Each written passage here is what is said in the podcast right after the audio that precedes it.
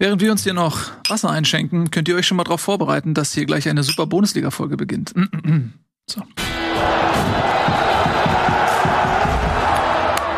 Das ist eine Maschine, wirklich. Stark. Wirklich. Stark. Einen wunderschönen guten Tag. Hallo und herzlich willkommen. Schön, dass ihr da seid. Bundesliga. Nach einer etwas längeren Pause, die nicht an uns lag, sondern an, sagen wir es ehrlich, Tobias Escher. Oh. Scherz. Natürlich nicht. Du wolltest immer auch eine Sondersendung machen, als Nagelsmann ähm, entlassen wurde. Hast du noch in die Gruppe geschrieben, komm Jungs, lass uns eine Sondersendung machen. Darauf Ja, hab Tobi ich gesagt, ja komm, lass das machen. Du, du willst also quasi die Lüge, die du erst vorgibst, mit einer anderen Lüge nochmal wieder kaschieren. Ja. Lüge mal Lüge ist, ist Wahrheit. Ist Wahrheit. Nein, wenn du einfach so viele Lügen ausgießt, äh, dann denken Leute, ah, da ist die Lüge, ich habe sie gefunden und ignorieren dann alle anderen Lügen, weil sie denken, sie haben ja die Lüge gefunden.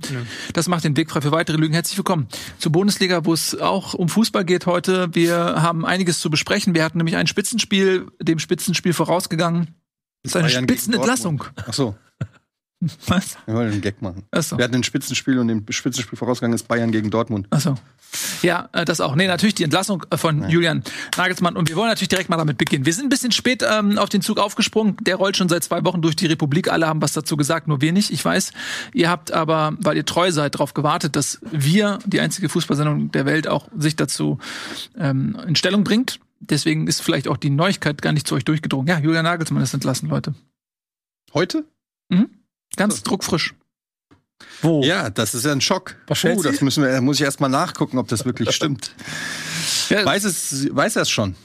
er hat über die Medien erfahren, also über uns. Er guckt live zu. Er guckt Julian, sorry, du bist raus. Es tut uns leid, Ei. dass du es so erfahren musst. Warte, ich krieg einen Anruf. Ist das Julian? Nee, sein, sein Management. Mhm. Frag Äh, mal. pst, pst. Da sind wir ja schon richtig beim Thema. Reden wir auch über diesen ganzen Gossip drumherum oder interessiert Alles. uns nicht? Ich finde, das ist das eigentlich Einzige, was im Moment noch interessiert. Diese, diese ganze Posse darum, wie, wie, letzt, lass mich doch den Satz wenigstens Ja, aus ja, du mach. Hektiker. Ich bin nur so aufgeregt. Diese ganze. Posse darum, wann wurde wie Julian Nagelsmann informiert. Es gibt so viele unterschiedliche Aussagen. Ich muss ganz ehrlich sagen, ich glaube nur Lothar Matthäus, Mhm. weil der kennt Leute beim FC Bayern, die Oliver Kahn nicht kennt. Ja. Und das hat er selber so gesagt. Hat er so gesagt. Aus dem Greenkeeper-Team wahrscheinlich. Ich weiß es nicht, aber der ist ja tief verwurzelt. Der war ja vor 74 Jahren mal Spieler da. Da kennt natürlich, da kennt man natürlich noch die Leute mehr als der, also ich weiß gar nicht, was das Amt ist, Vorstandsvorsitzende. Vorstandsvorsitzender.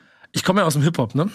Und ähm, Ist mir noch nie aufgefallen. ja, richtig. Ähm, deswegen erwähne ich's. Und es ist ja so, dass man schon sagen muss, dass, dass diese ganze Rap-Szene, genau, Dankeschön, in Deutschland auf jeden Fall, was Ideen immer ein bisschen voraus ist. ja. Und Dinge schnell umsetzt. Und du merkst richtig, man versucht irgendwie im Hip-Hop, wenn, es, wenn die Tür zu ist, dann versuchst du sie aufzumachen. Dann versuchst du irgendwie neue Welten zu äh, äh, erobern. Ja, dann werden die Charts erobert, dann werden, werden Millionen verdient, Produkte und so weiter und so fort. Boxkämpfe und sowas alles.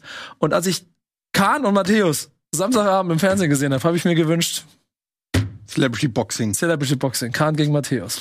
Ja, Kahn würde gewinnen. Das ist nicht dieselbe Gewichtsklasse. Außerdem ist der auch noch mal Aber 20 Matthäus ist flinker. Ich auch, ne? Matthäus ist Wie flinker. alt ist Matthäus? 60? Wir müssen mittlerweile. Aber stellt euch da mal vor, Kahn, Kahn so mit dem Schwinger und dann kommt man hier so schnell von unten. Ans Kind, Glaskind, zack, gewonnen. Matthäus. Das hätten die im Ring austragen sollen und nicht bei Sky im Fernsehen. Ähm, ja, ich fand's aber, ähm, also wir müssen jetzt mal ein bisschen ordnen, ja. weil wir springen jetzt so ein bisschen äh, durch die Zeiten. Lass uns mal beginnen erstmal damit zu sagen, dass Lothar Matthäus wie alt ist? 62 Jahre. 60 Jahre alt. Herzlichen Glückwunsch. Und jetzt äh, fangen wir mal ganz vorne an. Also vor, wie lange ist es jetzt her? Zwei, über zwei Wochen schon. Am Donnerstag der Länderspielpause, also jetzt über zehn Tage her. Also über neun Tage ist es schon her, dass, dass Julian Nagelsmann Was ist hier los? entlassen wurde. Ähm, und fangen wir mal wirklich ganz vorne an. Kam das für euch überraschend? Ja. Also, Ja. ich glaube niemandem, der sagt, das kam nicht überraschend. Vor allen Dingen in der Geschwindigkeit, dass vielleicht man sich gedacht hat, im Sommer wird man alles noch mal bewerten und sich Gedanken machen. Das hätte ich noch irgendwie gesagt, okay, vielleicht waren die Bayern den, den äh, nicht souverän genug, vielleicht war ihnen der Titelkampf zu spannend.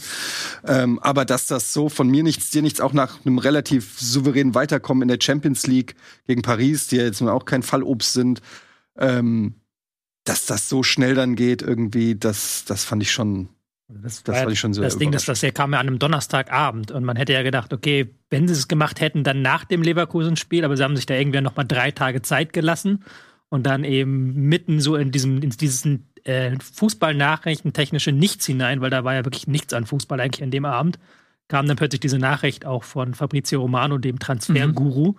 der aber auch jetzt eigentlich bisher nicht bekannt war dafür, dass er ähm, das Aus von Trainern verkündet. Deswegen, das war halt so alles im allem sehr überraschend und dann ging ja alles sehr schnell und dann war es ja auch am nächsten Tag war er schon weg, Nagelsmann noch ehe man ihn kontaktieren konnte von Seiten des FC Bayern, war schon überall zu lesen, dass er entlassen ist. Er musste schon quasi im Urlaub, im Skiurlaub Journalisten abwimmeln am Telefon, so nach dem Motto, ja, ja wussten sie schon, dass sie entlassen werden. Also, na, wusste ich noch nicht. Danke, tschüss.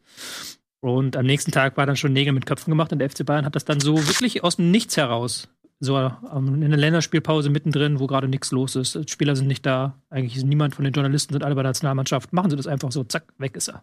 Mhm. Und das zeigt ja schon ein bisschen an, dass da irgendwas im Hintergrund passiert sein muss, was halt irgendwie zu so einer Eile geraten hat.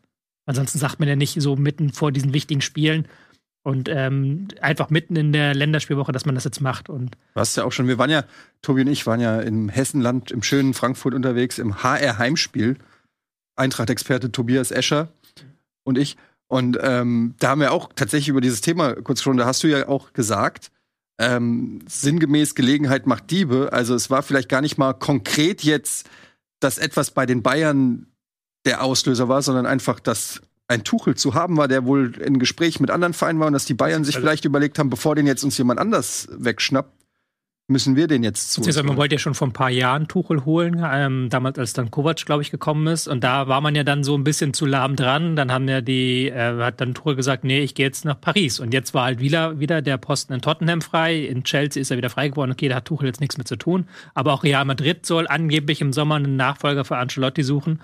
Und da hat man beim FC Bayern wohl gesagt, okay, bevor Tuchel jetzt irgendwo anders unterschreibt, holen wir ihn jetzt sofort, anstatt im Sommer, wie wir es eigentlich geplant hatten. Da gilt ja diese Gr Grundregel, die wir hier auch schon in dieser Runde dann in der Sendung davor besprochen haben. Wenn du Sorge hast, dass deine Saisonziele in Gefahr geraten, dann ist die Länderspielpause der beste Moment, um Aktionen zu starten. Ich glaube, es hat noch niemand bei Bayern damit gerechnet. Und ich finde an dem Ganzen schon auch interessant, die, die Salihamidzic-Rolle, weil das wirkt so ein bisschen wie die Handschrift, die da jetzt auch so vorherrschen soll. Diese Diskussion um das Mir Samir, die Art und Weise, wie Bayern sich philosophisch aufstellt. Kahn hält klar dagegen und sagt, wir, wir, wir machen alles im Interesse des Vereins. So, Salihamidzic versucht alles, was da passiert ist, so ein bisschen zu, ähm, zu rechtfertigen. Es ist halt eine knallharte Entscheidung, die sportlich vollkommen wahrscheinlich richtig ist am Ende, wenn du drei Titel gewinnen willst, aber ein krasses Geschmäckle hat. Ja, ich glaube auch, dass die Verfügbarkeit Tuchels das der entscheidende Faktor gewesen ist und äh, was ähm, dann so nachher an Stimmen kam, scheint es ja auch so, dass sie mit Nagelsmann weitergemacht hätten, wenn sie Tuchel nicht bekommen hätten, beziehungsweise wenn er nicht auf dem Markt gewesen wäre, irgendwo anders schon unterschrieben hätte und so weiter. Ähm, was ein bisschen strange ist, so, weil normalerweise ist bei den vielen Vereinen ist das ja schon so, okay, es geht mit dem Trainer jetzt nicht weiter und wir gucken dann mal, wen wir finden, wen wir kriegen können. Und dann wird teilweise ja auch erst danach gesucht. Das ist ja auch mal ein Thema, was du gerne ja. äh, wieder auf den Tisch bringst, dass man eigentlich schon vorab den Nachfolger irgendwie gescoutet haben muss. Ähm, das passiert ja auch nicht immer sofort, aber meistens äh, hat man sich zumindest einen Kandidatenkreis irgendwie schon erarbeitet und das äh, wäre dann ja bei Nagelsmann irgendwie ganz anders gewesen. Das war wirklich dann in meinen Augen einfach nur die Verfügbarkeit, weil wenn du, äh, die hätten die nicht rausgeschmissen. Es äh, gab, gibt es ja auch niemand anderen, wo du sagst, ja, okay, der ist besser als Nagelsmann, der hätte das irgendwie die Saison besser zu Ende gespielt. Das finde ich schon so ein bisschen seltsam. Das ist fast schon so ein ähm, Präzedenzfall. Ich erinnere mich jetzt nicht an eine Situation, eine vergleichbare Situation, dass ein Trainer rausgeworfen wird, der eigentlich noch okay ist, der läuft eigentlich noch, aber da ist jetzt gerade was Besseres auf dem Markt. Ähm, ich frage mich immer, inwiefern ist das sportlich gewichtet, weil er hat, du hast es angesprochen, Champions League ähm, das Viertelfinale erreicht, by the way, jedes Spiel gewonnen in der Champions League. Acht von acht Spielen in der Champions League gewonnen. Er hat in der Bundesliga, meine ich, drei Niederlagen, aber ich glaube sieben Unentschieden. Also da hat er die Punkte dann auch liegen lassen. Die Souveränität hat natürlich auch in der ersten Saison hier und da mal gefehlt. Also es war jetzt nicht Guardiola-esque, die Bilanz unter Nagelsmann. Man muss aber auch sagen, ähm, Lewandowski ist nicht adäquat ersetzt worden. Das ist ja äh, etwas, was die Trainer vor ihm zum Beispiel, mit dem sie sich nicht abgeben mussten, wie man einen Weltklasse-Mittelstürmer ersetzt. Choupo-Moting macht das fantastisch, aber er ist äh, eben auch kein Lewandowski. Ähm, und dann kommt ja immer wieder, das ist der zweite Faktor, neben diesem sportlichen Bewertung, äh, dazu, was so durchgedrungen ist. Also da gab es so ähm, immer wieder Gerüchte, dass es mit Manet ähm, nicht richtig funktioniert, dass der auch sehr unzufrieden ist, weil er nicht so viel spielt. Dann gab es dieses, äh, vor dem Leverkusen-Spiel, meine ich, war es, diesen Leak, dass die, dass der ein Taktikzettel öffentlich gemacht wurde, der quasi aus der Kabine stammt, wo also definitiv ein Maulwurf, der Zugang hat zur Kabine, ein internes Taktikdokument an die Öffentlichkeit geleakt hat. Dann gab es auch immer mal wieder so Gerüchte, dass Nagelsmann vielleicht ein bisschen zu schnell eingeschnappt ist, ein bisschen beratungsresistent ist. Also da schwappte immer irgendwie was durch, ähm, sodass das so zwei Aspekte sind. Wie würdet ihr das bewerten? Es ist halt, man, man, es sind halt viele Gerüchte und man weiß es letztendlich nicht, was so abgeht. Ich finde es halt auch erstaunlich, dass dieses Gerücht um diese, oder was heißt Gerücht, dass dieser, die News, dass Nagelsmann gefeuert wird, quasi aus Italien kommt. Also irgendwo gibt es ja einen Leak. Das ist ja also ein Leck. Irgendjemand, und Kahn hat es ja auch richtig gesagt, der FC Bayern kann eigentlich kein Interesse gehabt haben, dass das rauskommt. Ich nehme dem Oliver Kahn auch ab, dass sie äh, gedacht haben, sie können das so lange geheim halten, bis sie mit Julian Nagelsmann gesprochen haben. Ähm, vielleicht ist es naiv, dass sie denken, dass man beim FC Bayern sowas mehr als zwei Tage oder so geheim halten kann oder so. Aber ich sehe jetzt nicht ich sehe jetzt nicht, wo das den Bayern oder Oliver Kahn und Hassan Salihamidzic geholfen hat, dass das geleakt ist. Also irgendwo scheint es, es gab ja auch schon im Vorfeld äh, Diskussionen, da wurde diskutiert, dass Julian Nagelsmann ja auch mit einer äh, Bildreporterin äh, glaube ich, liiert ist und dass es irgendeinen Maulwurf gibt. Diese Diskussion gab es ja auch schon vor diesem Wechsel. Also irgendwas ist auf jeden Fall, ohne es genau benennen zu können, wo und was da äh, ist, irgendwas ist nicht ganz dicht beim FC Bayern. Also ja, ist, es scheint wirklich so, ne? Und ähm, warum das so ist, wer da welche Interessen hat, ist natürlich von außen super schwer zu beurteilen. Ich kann mir fast nicht vorstellen, dass ein Spieler da sitzt, irgendwelche Traineraufzeichnungen nimmt und an die Presse gibt oder, oder veröffentlicht. Das das fände ich, das fände ich zu krass irgendwie. Das kann ich mir fast nicht vorstellen, aber.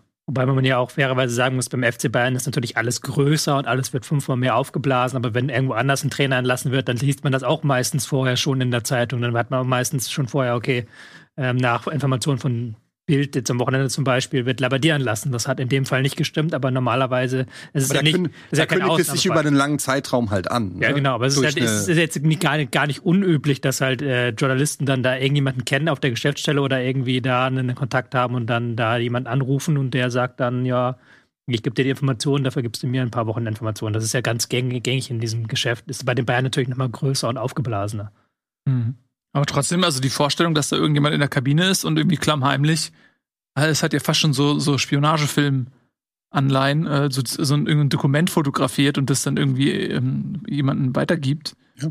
Das, äh, allein die Situation ist doch schon total absurd. Ja, aber ist natürlich, wie gesagt, durch die FC Bayern, wenn das ein Spieler des FC Augsburg machen würden, würden wir das nicht mitbekommen. So.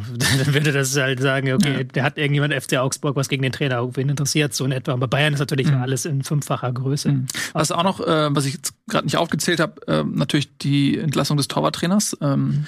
Da gab es ja auch vor ein paar Wochen dann, Manuel Neuer ist jetzt verletzt, ist alles ein bisschen ähm, die Wellen haben sich geglättet wieder, aber das war ja auch ein, ähm, ne, ein großer Aufschrei. Also die, diese Reaktion von Manuel Neuer war sehr heftig dann auf die Entlassung Tapalovics.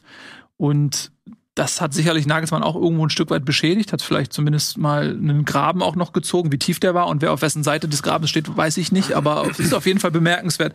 Da ist, sind einige Sachen vorgefallen. So, nun haben wir ähm, Thomas Tuchel. Und der ist ja unbestritten ein ähm, Fachmann. Er hat äh, zu der Zeit, als er bei Bayern zur Diskussion stand und die Bayern vielleicht ein bisschen zögerlich waren, noch nicht diese internationalen Erfolge vorzuweisen gehabt. Die hat er dann in der Zwischenzeit nachgeholt bei Paris, einen guten Job gemacht, in Champions League Finale gegen Bayern gespielt, etwas, was Paris seitdem nicht mehr erreicht hat.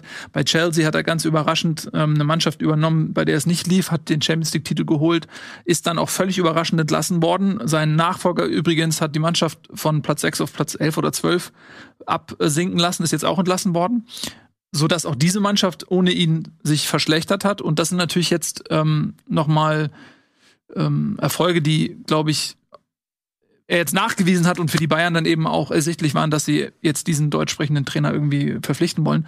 Und ich glaube, dass ähm, rein fachlich, dass Tuchel vielleicht sogar der beste deutsche Trainer ist, den es gibt. Und ich rechne mir schon aus, dass er mit den Bayern sportlich Erfolg hat. Ich bin mir aber nicht sicher, ob er menschlich, und das ist jetzt der zweite Aspekt, so viel unkomplizierter ist als ein Nagelsmann. Weil da gab es immer wieder, egal wo er war, äh, wir erinnern uns an Dortmund, die Geschichte mit, mit ähm, Watzke.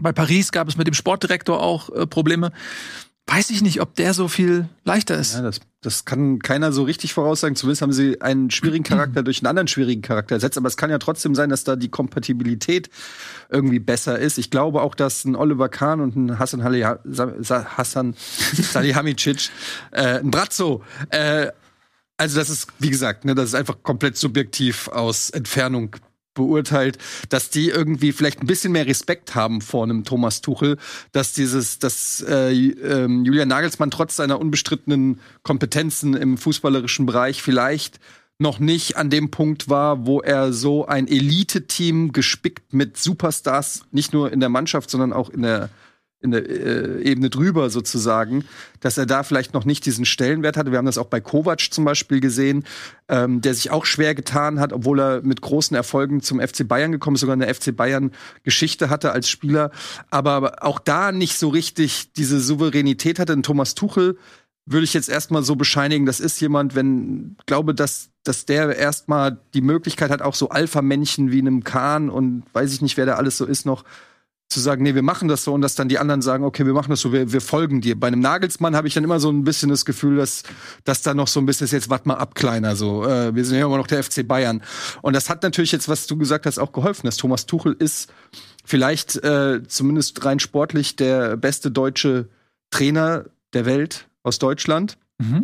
Äh, mit internationalem Renommee die Champions League gewonnen hat. Äh, das ist natürlich immer noch mal was anderes als Hoffenheim und Leipzig. Das muss man ganz klar sagen. Und ähm, ich glaube, dass die Bayern sich auch immer nach so einem ich sage jetzt mal Elder Statesman, aber so nach, nach, nach so einer Koryphäe auf dem Trainerstuhl eigentlich sehen. Ich glaube, diese Zeit der Experimente, egal ob das ein Flick ist, der natürlich erfolgreich war, keine Frage, oder ein äh, Kovac, oder Nagelsmann oder so. Ich glaube, die wollen einen aus dieser ganz großen Weltfußball-Riege so und den haben sie jetzt. Ich bin mal gespannt, aber wie das ist, wenn dann nachher, wenn wir zum Richtung Transfers zum Beispiel gehen, solche Themen, weil da hatte ja Salihamidzic in den letzten Jahren auch häufig Probleme gehabt mit Flick zum Beispiel. Jetzt auch die Bilanz diese Saison fällt jetzt nicht überragend aus, wenn man schaut, wie sind jetzt eigentlich Mané und Cancello eingeschlagen, diese großen Namen, klar, aber die haben halt keinen äh, Effekt gemacht. Und wenn das natürlich jetzt auch beim neuen Trainer nicht so ist, dann liegt es nicht mehr am Nagelsmann, dann liegt es nicht mehr am Trainer, sondern dann muss man sagen, hat man auf dem Transfermarkt falsch verpflichtet. Ich kann mir da schon vorstellen, mittelfristig, dass es da zu Konflikten kommt.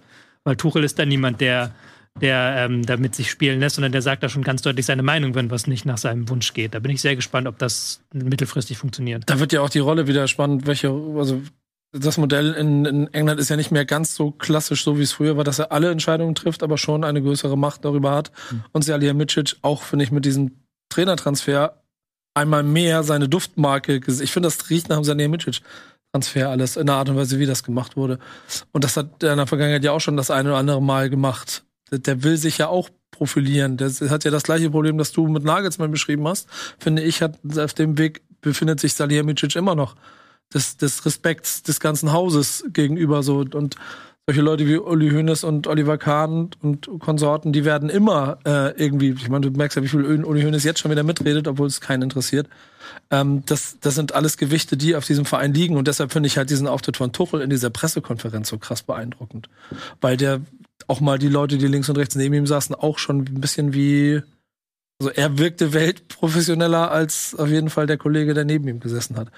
Und das wird 100% Konfliktpotenzial geben, wird kurzfristig aber Erfolg zu Erfolg führen. Und dann liegt's, das ist ja der Ursprung von dir, an Tuchel selber. Denn dieses Image, dass er nach zwei Jahren durch ist irgendwo, aufgrund seiner un, also un, ungreifbaren oder vielleicht auch aneckenden Art, das hat er ich finde, er wirkt aber krass souverän und, und welttrainerhaft im Moment jetzt in den ersten mhm. Schritten.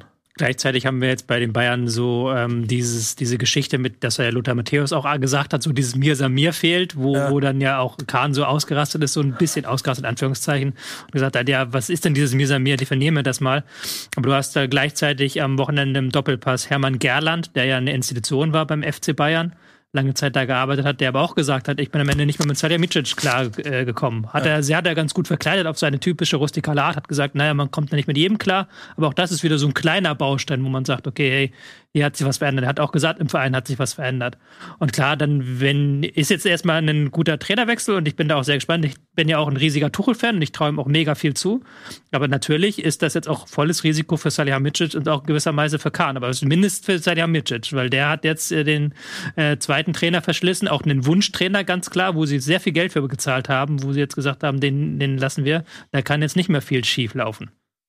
Ja, 25 Millionen Euro war die Ablöse, so viel ist bekannt. Dann gab es aber auch immer wieder Spekulationen, dass es ähm, eine Entlassungsklausel gibt, die ähm, sehr hoch sein soll wenn er innerhalb der ersten zwei Jahre entlassen wird, das wäre dann Juli 2023 gewesen, dass er dann äh, auch nochmal eine fette Abfindung kriegt. Also auf jeden Fall war das ein teures Abenteuer, was der FC Bayern sich da geleistet hat. Wobei ich glaube, er steht ja noch unter Vertrag. Das ist ja jetzt auch wieder die Geschichte, wollen die Bayern, wenn jetzt äh, Nagelsmann zu Chelsea beispielsweise wechselt, auch noch eine Ablösesumme haben. Also gut, wenn das so kommt, haben sie Glück und dann kommen sie natürlich aus der Nummer gut raus. Ja. Ne? Das stimmt schon, man kann schon davon ausgehen, dass Nagelsmann ähm, ja, irgendwie vor regulärem Vertragsende bei den Bayern nochmal arbeiten möchte. Ich bin mir nicht sicher, was, was da alles im Vertrag drinsteht. Naja, manchmal hast du ja auch sowas drin, wie, dass dir zugesichert wird, dass du deinen Job ausüben darfst. Ne? Und äh, keine Ahnung, was dann da ich bin noch einmal kurz auch sehr gespannt aus Nagelsmann Sicht, wie das weitergeht.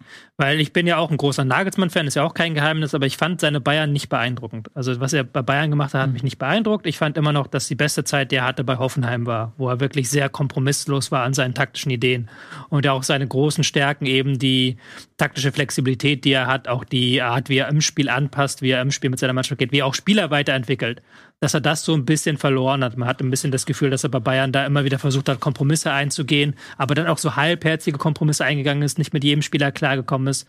Und da bin ich gespannt, welchen Weg er jetzt geht. Ob er jetzt sagt, bei der nächsten Station, ich werde kompromissloser oder ich gehe noch mehr Kompromisse ein. Weil ich hatte das Gefühl, Bayern München unter ihm war so eine halbgare Mannschaft, die nicht 100% typisch Bayern war, aber die auch nicht 100% typisch Nagelsmann war. Ist es aber nicht auch eh, wenn du so eine Mannschaft äh, trainieren willst, dass ähm, du diese individuelle Stärke fast über das, über das System packen musst. Ja, das ist ja die Frage, was du dann machst, genau. Das ist ja die Frage, ob du dann sagst, ey, ob du wie Guardiola sagst, ich mache mir jetzt mal mein Ding und wir, wir machen das so, wie ich will und ich habe ja auch das Standing und klar, ähm, ihr habt, seid ihr die Bayern-Spieler und wir machen hier ein bisschen was Bayern-mäßiges, aber es ist meine Mannschaft und ich mache das, wie ich will. Oder du kannst es halt dann an den anderen Weg gehen, wie in Ancelotti dann sagen, ich bin hier nur ein Dienstleister für euch, ihr macht das und wir gucken, dass wir eure Stärken einbringen. Und bei Nagelsmann habe ich das Gefühl, es war keins von beidem so hundertprozentig richtig. Mhm. Und bei Tuchel? Weil ich habe schon das Gefühl, dass das, das was, was, was jetzt passieren wird, ist, und da ist, glaube ich, vollkommen egal, was Tuchel macht. Da braucht nur einen Ball in die Mitte schmeißen, dass bei diesem Riesentalent, das da ähm, im Moment auch noch auf der Bank sitzt, dass da überall jetzt Zündungen passieren werden. So Gnabry wird die ganze Zeit darüber diskutiert, wie wie wie schwach er zwischendurch aufgestellt war. Bei Sané gibt ständig Diskussionen. Auf einmal grätscht er gegen Dortmund irgendwo an der eigenen Eckfahne äh, äh, Ball wieder wieder ab und so.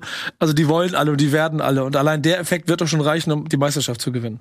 Ja. Und dann ist der nächste Punkt, wenn, wenn, wenn du dann das Zitat von Mbappé nimmst, mit diese Mannschaft ist gebaut, um Champions League zu gewinnen, was er da erzählt hat von mhm. nach dem Ausscheiden, dann ist diese Mannschaft ja offensichtlich gebaut, um eine Champions League zu gewinnen. Und dann reicht ja auch das wiederum, plus Geschlossenheit, um, um die Runden zu überstehen, die du jetzt hast. Weil das, was sie da haben, da kannst du ja nur so, also aus Bayern Sicht nur, das gewinnst du ja nicht. Also wie, wie, wisst ihr, was ich meine? Wie, wie gewinnst du diese nächsten Runden in der Champions League, die Bayern München das forciert? Mm, Dadurch, ja. dass du fünf Prozent mehr in die Köpfe reinkommst als der Gegner. Und ich glaube, alles du, andere ist egal. Dass du jetzt einen Trainer hast, der die Champions League bereits gewonnen hat genau, und der sich ja. vor allem gegen Manchester City gewonnen hat und der auch in der Liga gegen Manchester City Erfahrung gesammelt hat, der weiß, wie man spielen muss. Ähm, und ich glaube schon, dass das insbesondere jetzt für das Champions League Viertelfinale eher ein Vorteil ist. Ja. Ähm, für die Bayern, ich glaube, es wäre gut gewesen, wenn Tuchel noch ein bisschen mehr Zeit gehabt hätte, um die Mannschaft auf City einzustellen, ähm, weil ich glaube schon, dass mit ein bisschen Vorlauf ähm, kann man da auch gewisse Schwächen identifizieren in einer Mannschaft, die eigentlich wie eine Maschine wirkt unter Guardiola. Ähm, aber ich glaube, dass, für, speziell für dieses Spiel Tuchel sogar der bessere Trainer ist als Nagelsmann, einfach aufgrund seiner Erfahrung auch. Ähm, ich glaube auch, dass sie die Meisterschaft gewinnen. Ich glaube aber auch, dass ähm, Nagelsmann das Double hätte holen können. Ich glaube auch, dass Nagelsmann das Spiel gegen Dortmund nicht verloren hätte. Mhm. Ähm, und äh, lass uns dann auch mal jetzt zum Sportlichen kommen. Da ist ja noch ein Spitzenspiel mhm. gewesen. Wolltest du noch was? Ich wollte noch einmal kurz zu sagen zu Tuchel. Tuchel ist ja ein Chamäleon als Trainer. Also der, der ist ja jetzt kein Trainer, wo du sagst, das ist das System, was er hat und das bekommst du. Ist ja kein Labadia jetzt zum Beispiel, mhm. wo man weiß, der wird 4-3-3 spielen, egal was passiert. Er ist da schon ein Chamäleon. Aber Tuchel verlangt von allen Leuten um sich herum Exzellenz. Das geht halt los beim ganzen Staff, das geht halt los beim Transfergeschichten, das ist aber auch auf dem Platz. Und da werden sich jetzt die Bayern-Spieler strecken müssen, weil du, weil du auch schon in diesem Spiel gemerkt hast, und dann kannst du gleich zum ähm, mhm. Dortmund überleiten, dass Tuchel nicht zufrieden ist, wenn sie halt eben nach, äh, nach 3-0-Führung dann bestimmte Dinge schleifen lassen. Und der eben jeden Pass anmeckert und nicht sagt, okay, wenn da mal ein Fehlpass dabei ist, ist nicht schlimm, sondern der sagt, wenn nicht 100 alle Pässe geil sind, dann habt ihr kein gutes Spiel gemacht. So. Und diese Exzellenz, die wird er einfordern. Und da wird er sicherlich auch sich mit manchen bei Bayern auch noch reiben im, in der Mannschaft, die sich dann vielleicht als größer sehen als die Mannschaft. Ja, aber das ist dann ja vielleicht auch etwas, was man ausmerzen muss, um dann überhaupt die wahre Größe zu erreichen, eben als Mannschaft.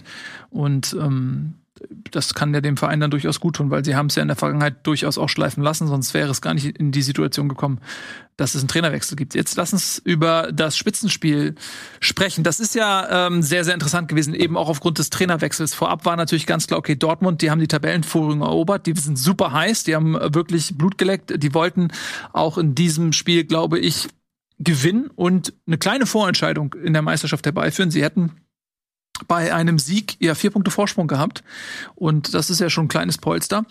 Ähm, und ich denke, sie sind auch dementsprechend heiß und motiviert und auch selbstbewusst in die Partie gegangen. Ähm, ich fand, das war ein, bis zum Gegentor wirklich war so eine starke Anfangsphase der Borussia. Und dann kam diese eine Szene, langer Ball von Upamecano, Kobel haut über den Ball und ähm, der trudelt ins leere Tor rein. Und das hat einfach alles verändert. Ja. also und das ist etwas, das kann man ja nicht drüber reden, äh, kann man ja nicht, nicht verschweigen. Klar waren die Bayern im Anschluss dann auch souverän und die bessere Mannschaft und haben auch verdient gewonnen.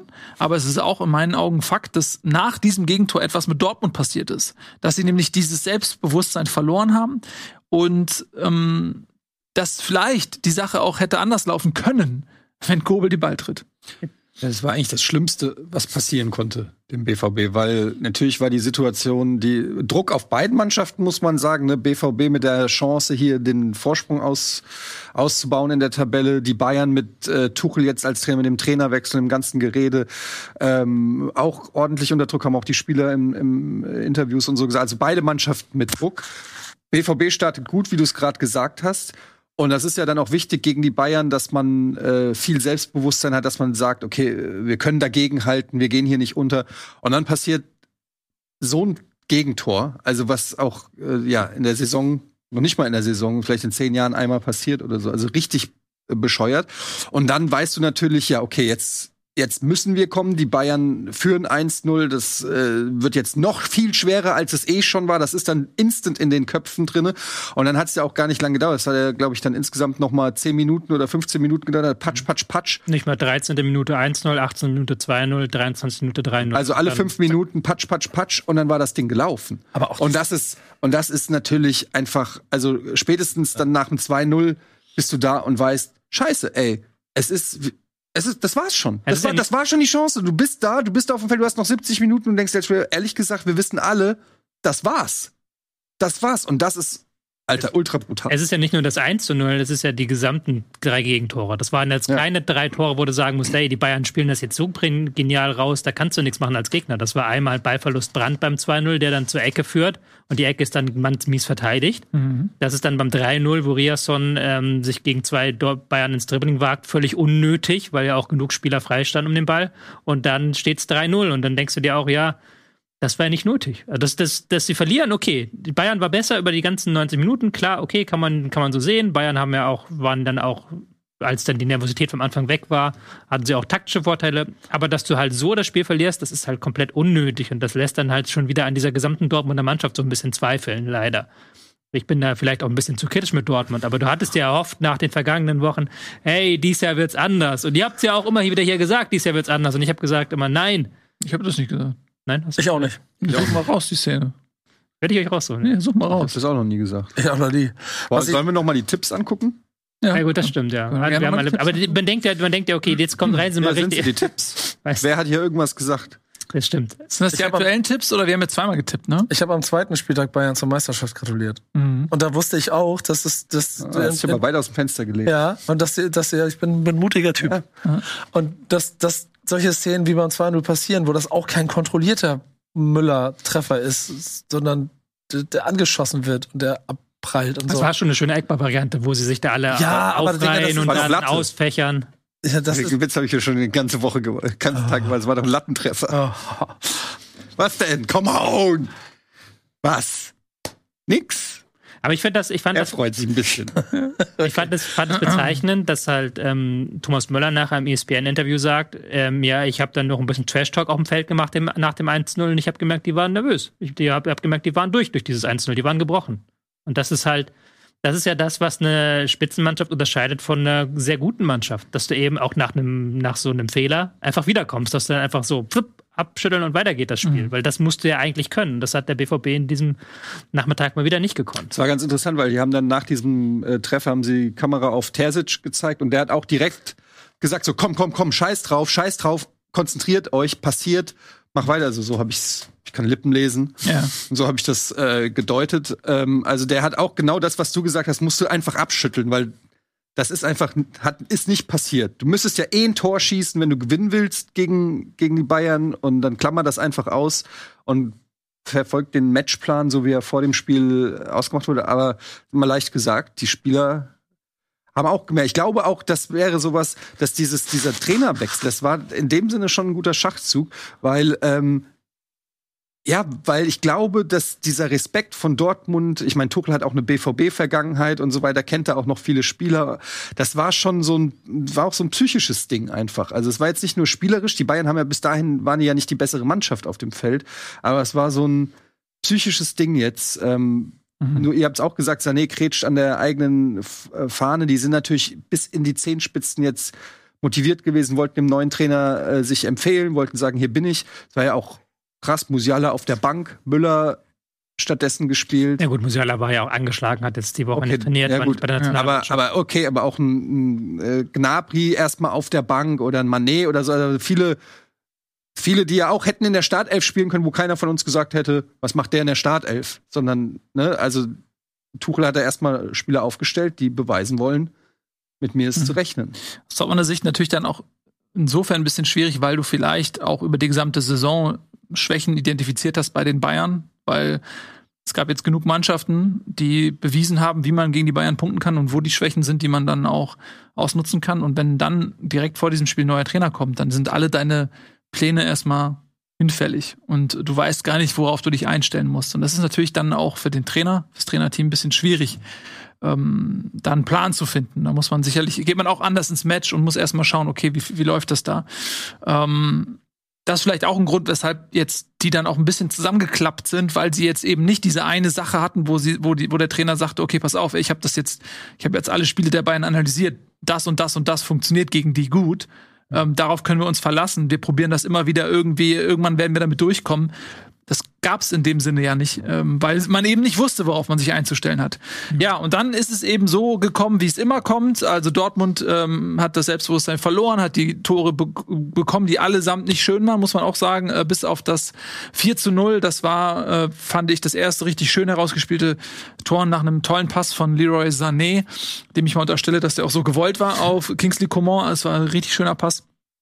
Ähm, und dann die Ergebniskosmetik, dann richtig spannend wurde es dann nicht mehr ähm, für den neutralen Fan war die Luft dann auch relativ schnell raus, was schade ist, weil wir uns echt lange auf dieses Spiel gefreut haben. Ähm, also ein gelungener Auftakt für die Bayern mit eben dem kleinen äh, Wermutstropfen aus Tuchels Sicht, dass man noch zwei Tore kassiert. Das hat ihm sicherlich nicht so gut gefallen. In der Tabelle hat das folgende Auswirkungen. Die Bayern übernehmen natürlich wieder die Tabellenführung, haben jetzt aber immer ähm, nur noch zwei Punkte Vorsprung plus besseres Torverhältnis. Also sie sollten jetzt tunlichst mal nicht noch ein Spiel verlieren. Ne? Ähm, aber ansonsten sind sie da jetzt wieder auf Kurs. Und Dortmund muss ja seinerseits jetzt auch aus diesem Nackenschlag wieder mal äh, zurückkommen und sagen, egal, wir, wir halten das Tempo hoch, wir setzen die Bayern weiter unter Druck. Und wenn sie was anbieten, und das ist der Unterschied zu den letzten Jahren, dann wollen wir auch da sein. Haben sie jetzt gegen Union ja gleich die äh, nächste Reifeprüfung. Das ist auch einfach so krass. Also ich weiß, wir sind noch nicht bei dem Thema, wenn wir die Tabelle angucken und sehen, dass irgendwie Union mit 51 Punkten auf Platz 3 ist, das checke ich immer noch nicht, ganz ehrlich. Also ähm, Union kann die können theoretisch auch noch, äh, also auch wenn irgendwie es ganz weird läuft, aus irgendeinem Grund äh, Meister werden. Stell dir das mal. Also ist jetzt Ja. natürlich glauben wir das nicht, dass das passiert, aber bei vier Punkte bei äh, was acht Spielen oder so noch äh, hinten dran ist, da kannst du ja nicht sagen, dass das völlig unmöglich ist. Also das ist schon Ja. Crazy. Auf jeden Fall. Möchte noch jemand was zum Spiel sagen? nee. Gut, dann machen wir eine klitzekleine Pause. Dann sind wir gleich wieder zurück und wir haben noch jede Menge andere Themen zu besprechen. Das war sehr bayernlastig. Es ändert sich gleich.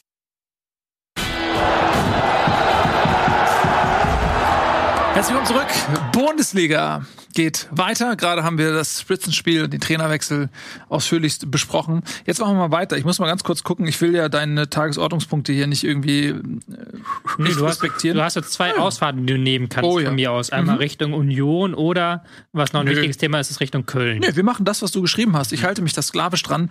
Ähm, eine sehr kuriose Geschichte, die so ein bisschen untergegangen ist vielleicht unter diesem ganzen Nagelsmann-Spitzenspiel, Überschriften in den Sportgazetten dieser Welt. Der erste FC Köln wurde mit einer zweijährigen Transfersperre belegt. Einjährigen. Also Einjährigen. Zwei Transferfenster. Okay, Entschuldigung, zwei Transferfenster, also eine einjährige Transfersperre. Grund dafür ist, dass sie einen Jugendspieler verpflichtet haben. Und da gibt es ja sehr strenge Statuten, wie man ähm, minderjährige Spieler anwerben darf. Und da hat sich dann der abgebende Verein so ein bisschen beschwert und daraufhin wurde Köln eben mit dieser Sperre belastet. Tobi, möchtest du die Hintergründe noch ein bisschen besser einordnen? Ja, also das waren schon die Hintergründe eigentlich ganz gut erklärt. Also man hat von einem slowenischen Verein einen Spieler verpflichtet. Der Spieler hat beim slowenischen Verein gekündigt, weil er gesagt hat, ich habe beim slowenischen Verein bestimmte Versprechungen bekommen, zum Beispiel, dass ich mit der ersten Mannschaft trainieren darf. Und diese Versprechungen wurden nicht gehalten. Und deswegen hat er dann gekündigt und hat gesagt, ich gehe jetzt nach Köln. Und Köln hat dann angeboten, die Ausbildungsentschädigung zu zahlen, aber man konnte sich nicht auf eine Ablösesumme einigen, weil der slowenische Verein dann plötzlich angeblich 2,5 Millionen abgerufen hat für einen ähm, Spieler, der noch nie Profi-Erfahrung gesammelt hat. Und deswegen hat dann der slowenische Verein vor dem ähm, FIFA-Gericht geklagt und hat gesagt, wir, wir sehen das nicht ein, wir, wir haben nie diesen Spieler freigegeben, er hat bei uns Vertrag und wenn ein anderer Verein den unter Vertrag nimmt, dann stiftet er ihm zum Vertragsbruch an. Und nun sind die FIFA-Regularien in diesem Punkt relativ hart, weil die eine Beweislastumkehr vorsehen. Normalerweise, wenn ich dich verklage, muss ich ja beweisen, dass du mich geschlagen hast und du musst nicht beweisen, dass du mich nicht geschlagen hast. dein ja. Gesicht ja zertrümmert ist, dann bin ich Ja, wäre sehr einfach. In dem Fall bei Köln ist es nicht sehr einfach gewesen, weil ähm, Köln halt eben jetzt beweisen musste, dass sie eben nicht ihn ähm, zum Vertragsbruch angefochten haben. Köln sagt, das haben sie getan. Die FIFA sagt, das haben sie nicht getan. Die FIFA sagt hier, ähm, ihr konntet das nicht ein, einwandfrei beweisen, dass der Spieler nicht vertragsbrüchig geworden ist. Und selbst wenn ihr ihn nicht dazu angestiftet habt, solange er vertragsbrüchig geworden ist, seid ihr schuldig. Und dann kam diese drakonische Strafe mit den zwei Transferfenstern. So. Und Köln möchte jetzt vor dem Internationalen Sportgerichtshof Kass dagegen Einspruch erheben. Aber wenn sie das da nicht recht bekommen oder auch nicht rechtzeitig recht bekommen, dann ist jetzt schon im kommenden Sommer keine neuen Spieler. Darf ich, darf ich mal fragen, gilt das nur für Käufe oder auch für Verkäufe? Also gilt nur Verkäufe. Also da, der Köln darf so viele Spieler, wie sie wollen, kaufen und unter Vertrag nehmen, aber sie dürfen keine neuen Spieler registrieren. Du musst ja am Anfang der Saison einmal deine Liste abgeben, das sind meine registrierten Spieler, die spielen diese Saison für mich und da darf Köln keine neuen Spieler also die, die wären dann nicht einsetzbar. genau, die werden, du kannst, du kannst ein Jahr lang bei Köln auf der Bank sitzen oder auf der Tribüne, aber du darfst halt nicht spielen. Und aber sie dürften Spieler verkaufen. ja klar, weil natürlich andere Vereine dürfen Kölner Spieler registrieren. Also Skiri wird dann so oder so weggehen und der, aber sie können halt keinen Ersatz dann holen. Und zum Beispiel der Paccarada von vom ersten FC St. Pauli, äh, vom FC St. Pauli, der schon verpflichtet wurde, der könnte nicht registriert werden. Ähm, fragt dafür einen Freund, der Vertrag, ist der dann auch hinfällig mit Paccarada? Also könnte Ja, andere Vereine in Genau, Paccarada könnte jetzt sagen, Paccarada hat wahrscheinlich in seinem Vertrag stehen, dass er spielen darf und wenn er dann nicht spielen und registriert werden darf, dann darf er sagen, ey, ihr haltet euch nicht an den Vertrag. Cle Jetzt habe ich aber noch mal eine Frage, weil ich meine, Clemens. dieses, Clemens. Ruf da an. Der ist gut. Hab ihn gesehen. dass, dass ähm, so viele, also es gibt ja so viele Spieler im Jugendbereich, die die, die Vereine wechseln, ähm, 15-Jährige, 16-Jährige, die schon früh gescoutet werden, die gelockt werden mit Jobs für die Eltern, Kohle und so weiter und so fort. Also ist das so krass ungewöhnlich, was Köln da gemacht hat, oder haben die es einfach nur dumm angestellt? Also wenn man also wenn man jetzt ähm, sagt, Köln sagt natürlich, wir haben überhaupt nichts falsch gemacht, sondern dieser Spieler hat halt da ganz rechtmäßig seinen Vertrag gekündigt und wir haben überhaupt nichts falsch gemacht, wir haben einfach einen vertragslosen Spieler verpflichtet. Ja. Der slowenische Verein sagt, dieser Spieler hätte nicht bei uns kündigen dürfen, ihr habt einen Spieler verpflichtet, der woanders einen Vertrag hat. Und natürlich ist das mittlerweile leider Usus, dass dann eben hinter den Kulissen getrickst wird. Eigentlich darf man keine minderjährigen Spieler ansprechen, man darf sie nicht einfach so abwerben, aber wie du es gerade gesagt hast, dann wird halt dem Vater ein Job angeboten und die Familie zieht um und dann ist der Spieler da geht der Spieler da unter Vertrag. Oder der Spieler ähm, lässt halt einen Vertrag auslaufen oder deswegen ähm, haben ja auch viele Jugendspieler gar keine langfristigen ähm, Ausbildungsverträge mehr, sondern sagen so, äh, mit 16 läuft er aus und dann gehe ich woanders hin, so solche Geschichten. Aber grundsätzlich sind diese Regeln, finde ich, aber jetzt nicht so schlecht, weil natürlich diese Beweislastumkehr, da sind natürlich jetzt viele Fans fuchsig und sagen, das hält von einem normalen Gericht nicht stand. Ja, haben sie natürlich vollkommen recht. Aber natürlich muss im Fußball auch ein bisschen durch dieses Transfersystem, was wir haben, gegeben sein, dass nicht einfach die großen Vereine andere Spieler zum Vertragsbruch anstiften können. Das, das passiert doch ständig. Ja, aber nicht, nicht, nicht in der Form, dass halt wirklich Verträge dann gekündigt werden. Aber Spieler halt, haben sich schon weggestreikt hier. Dembele bei Dortmund. Ja, aber das sind erwachsene Spieler, das sind erwachsene Spieler. Wir reden ja jetzt hier von, von minderjährigen Spielern. Also ist das das Problem? Ja, das ist ja da, genau, das ist der Unterschied. Und wenn ein Spieler sich wegstreikt, dann ist das ja eine Geschichte zwischen dem Spieler und dem Verein. Und da musst du halt dann, das ist wieder eine andere Geschichte. Wir reden jetzt hier vom Jugendbereich und wir reden hier von einem eben einem Jugend, äh, einem minderjährigen Spieler. Hm. Ja, ähm, was man sich natürlich sofort fragt, ist, okay, das ist jetzt, klingt jetzt nicht so danach, als wenn Köln da sehr perfide hinter den Kulissen irgendwie Brandstiftung betrieben hätte, sondern das äh, Ausgangspunkt vielleicht tatsächlich war, dass der Jugendspieler sehr unzufrieden war und gerne äh, woanders hin wollte. Äh, und Köln einfach gesagt hat, ja, okay, kommt zu uns. So klingt es naiv jetzt. Ja, äh, ne? So wird es wahrscheinlich auch gewesen sein. Ne? Ja. Ähm, und da ist natürlich als erstes denkt man sich, okay, Köln bekommt dafür jetzt zwei Transferperioden Sperre und dann schaust du dir an, was im Weltfußball passiert. Was macht Paris, was macht Chelsea, was macht äh, Man City, äh, was macht Barcelona. Und du siehst halt, die werden gar nicht belangt oder nur auf lächerliche Art und Weise und sprengen jegliches Verhältnis von Fair Play. Und dann denkt man sich, okay, ernsthaft? Mhm. Da, also da zieht ihr das Knaller durch in so einem Fall. Ähm, und bei allen anderen genau. äh, Dingen interessiert es niemanden. Das hat schon so ein Geschmäckle, finde ich, dass dann so ein Verein wie, wie Köln ähm, da so drakonisch bestraft wird, weil die sportliche Konsequenz wäre unter Umständen verheerend für Köln, denn sie müssen auf dem Transfermarkt was machen. Sie verlieren, ähm, Skiri zum Beispiel wird wechseln, den musst du einfach ersetzen und sie sind jetzt schon in einem Abstiegskampf mit drin. Und wenn du dann ähm, auch eine Packerada gar nicht registrieren darfst, der schon verpflichtet worden ist, das finde ich, wird das noch mal härter, weil der Spieler war ja schon da. Ähm, dann werden die unter Umständen deswegen absteigen. Das ist eine reelle Gefahr für den Verein. Und das ist ja auch existenzbedrohend. Ja, vor allem, die können ja dann, wenn das so durchkommt, zwei Transferperioden. Die können nicht auf Verletzungen reagieren, die können auf Formschwächen, auf was auch immer. auch teilweise auslaufende Verträge, wo du sagst, der geht ins letzte Vertragsjahr, da müssen wir jetzt verkaufen, um Geld zu machen, lauter solche Geschichten. Ja, verkaufen kannst du ja, das ist ja nicht ah, ja, stimmt, nee, das stimmt, habe ich Mist jetzt. Aber du willst ja dann doch nicht, das ist, das ist dann eher, du kannst ja dann eher nicht verkaufen, genau, weil du weißt, du kannst ja keinen Ersatz holen, ja. sondern du musst ja gucken, wie du die Schäfchen beisammen hältst. Ja. ja, also ich kann mir vorstellen, dass da eventuell das letzte Wort noch nicht gesprochen ist, weil das klingt ja. wirklich sehr, sehr hart, aber das ist äh, etwas, was Köln derzeit äh, so ein bisschen außer, außerhalb der sportlichen Situation, die jetzt auch nicht so einfach ist, ein bisschen, glaube ich, in Atem hält und dann lass uns das jetzt mal nutzen und auch zum Sportlichen kommen. Was hat okay. denn der FC eigentlich auf dem Rasen abgeliefert? Und da gab es ein 0 zu 0 im Derby gegen Borussia Mönchengladbach. Ich weiß nicht, wie viele Flanken Köln geschlagen hat. 43. 43 Flanken ähm, hat der erste FC Köln geschlagen. Null Tore hat der erste FC Köln geschossen. Da sieht man schon relativ klar, was der Matchplan ist. Ähm, was Köln natürlich fehlt, ist vielleicht jemand, der richtig gute Flanken schlägt. Ja? ja. Ähm, wenn sie so jemanden verpflichten könnten, weil sie nicht gesperrt sind auf dem Transfermarkt. Sie haben ja eigentlich mit Keins Spieler oder auch einen Hector, die Flanken schlagen können.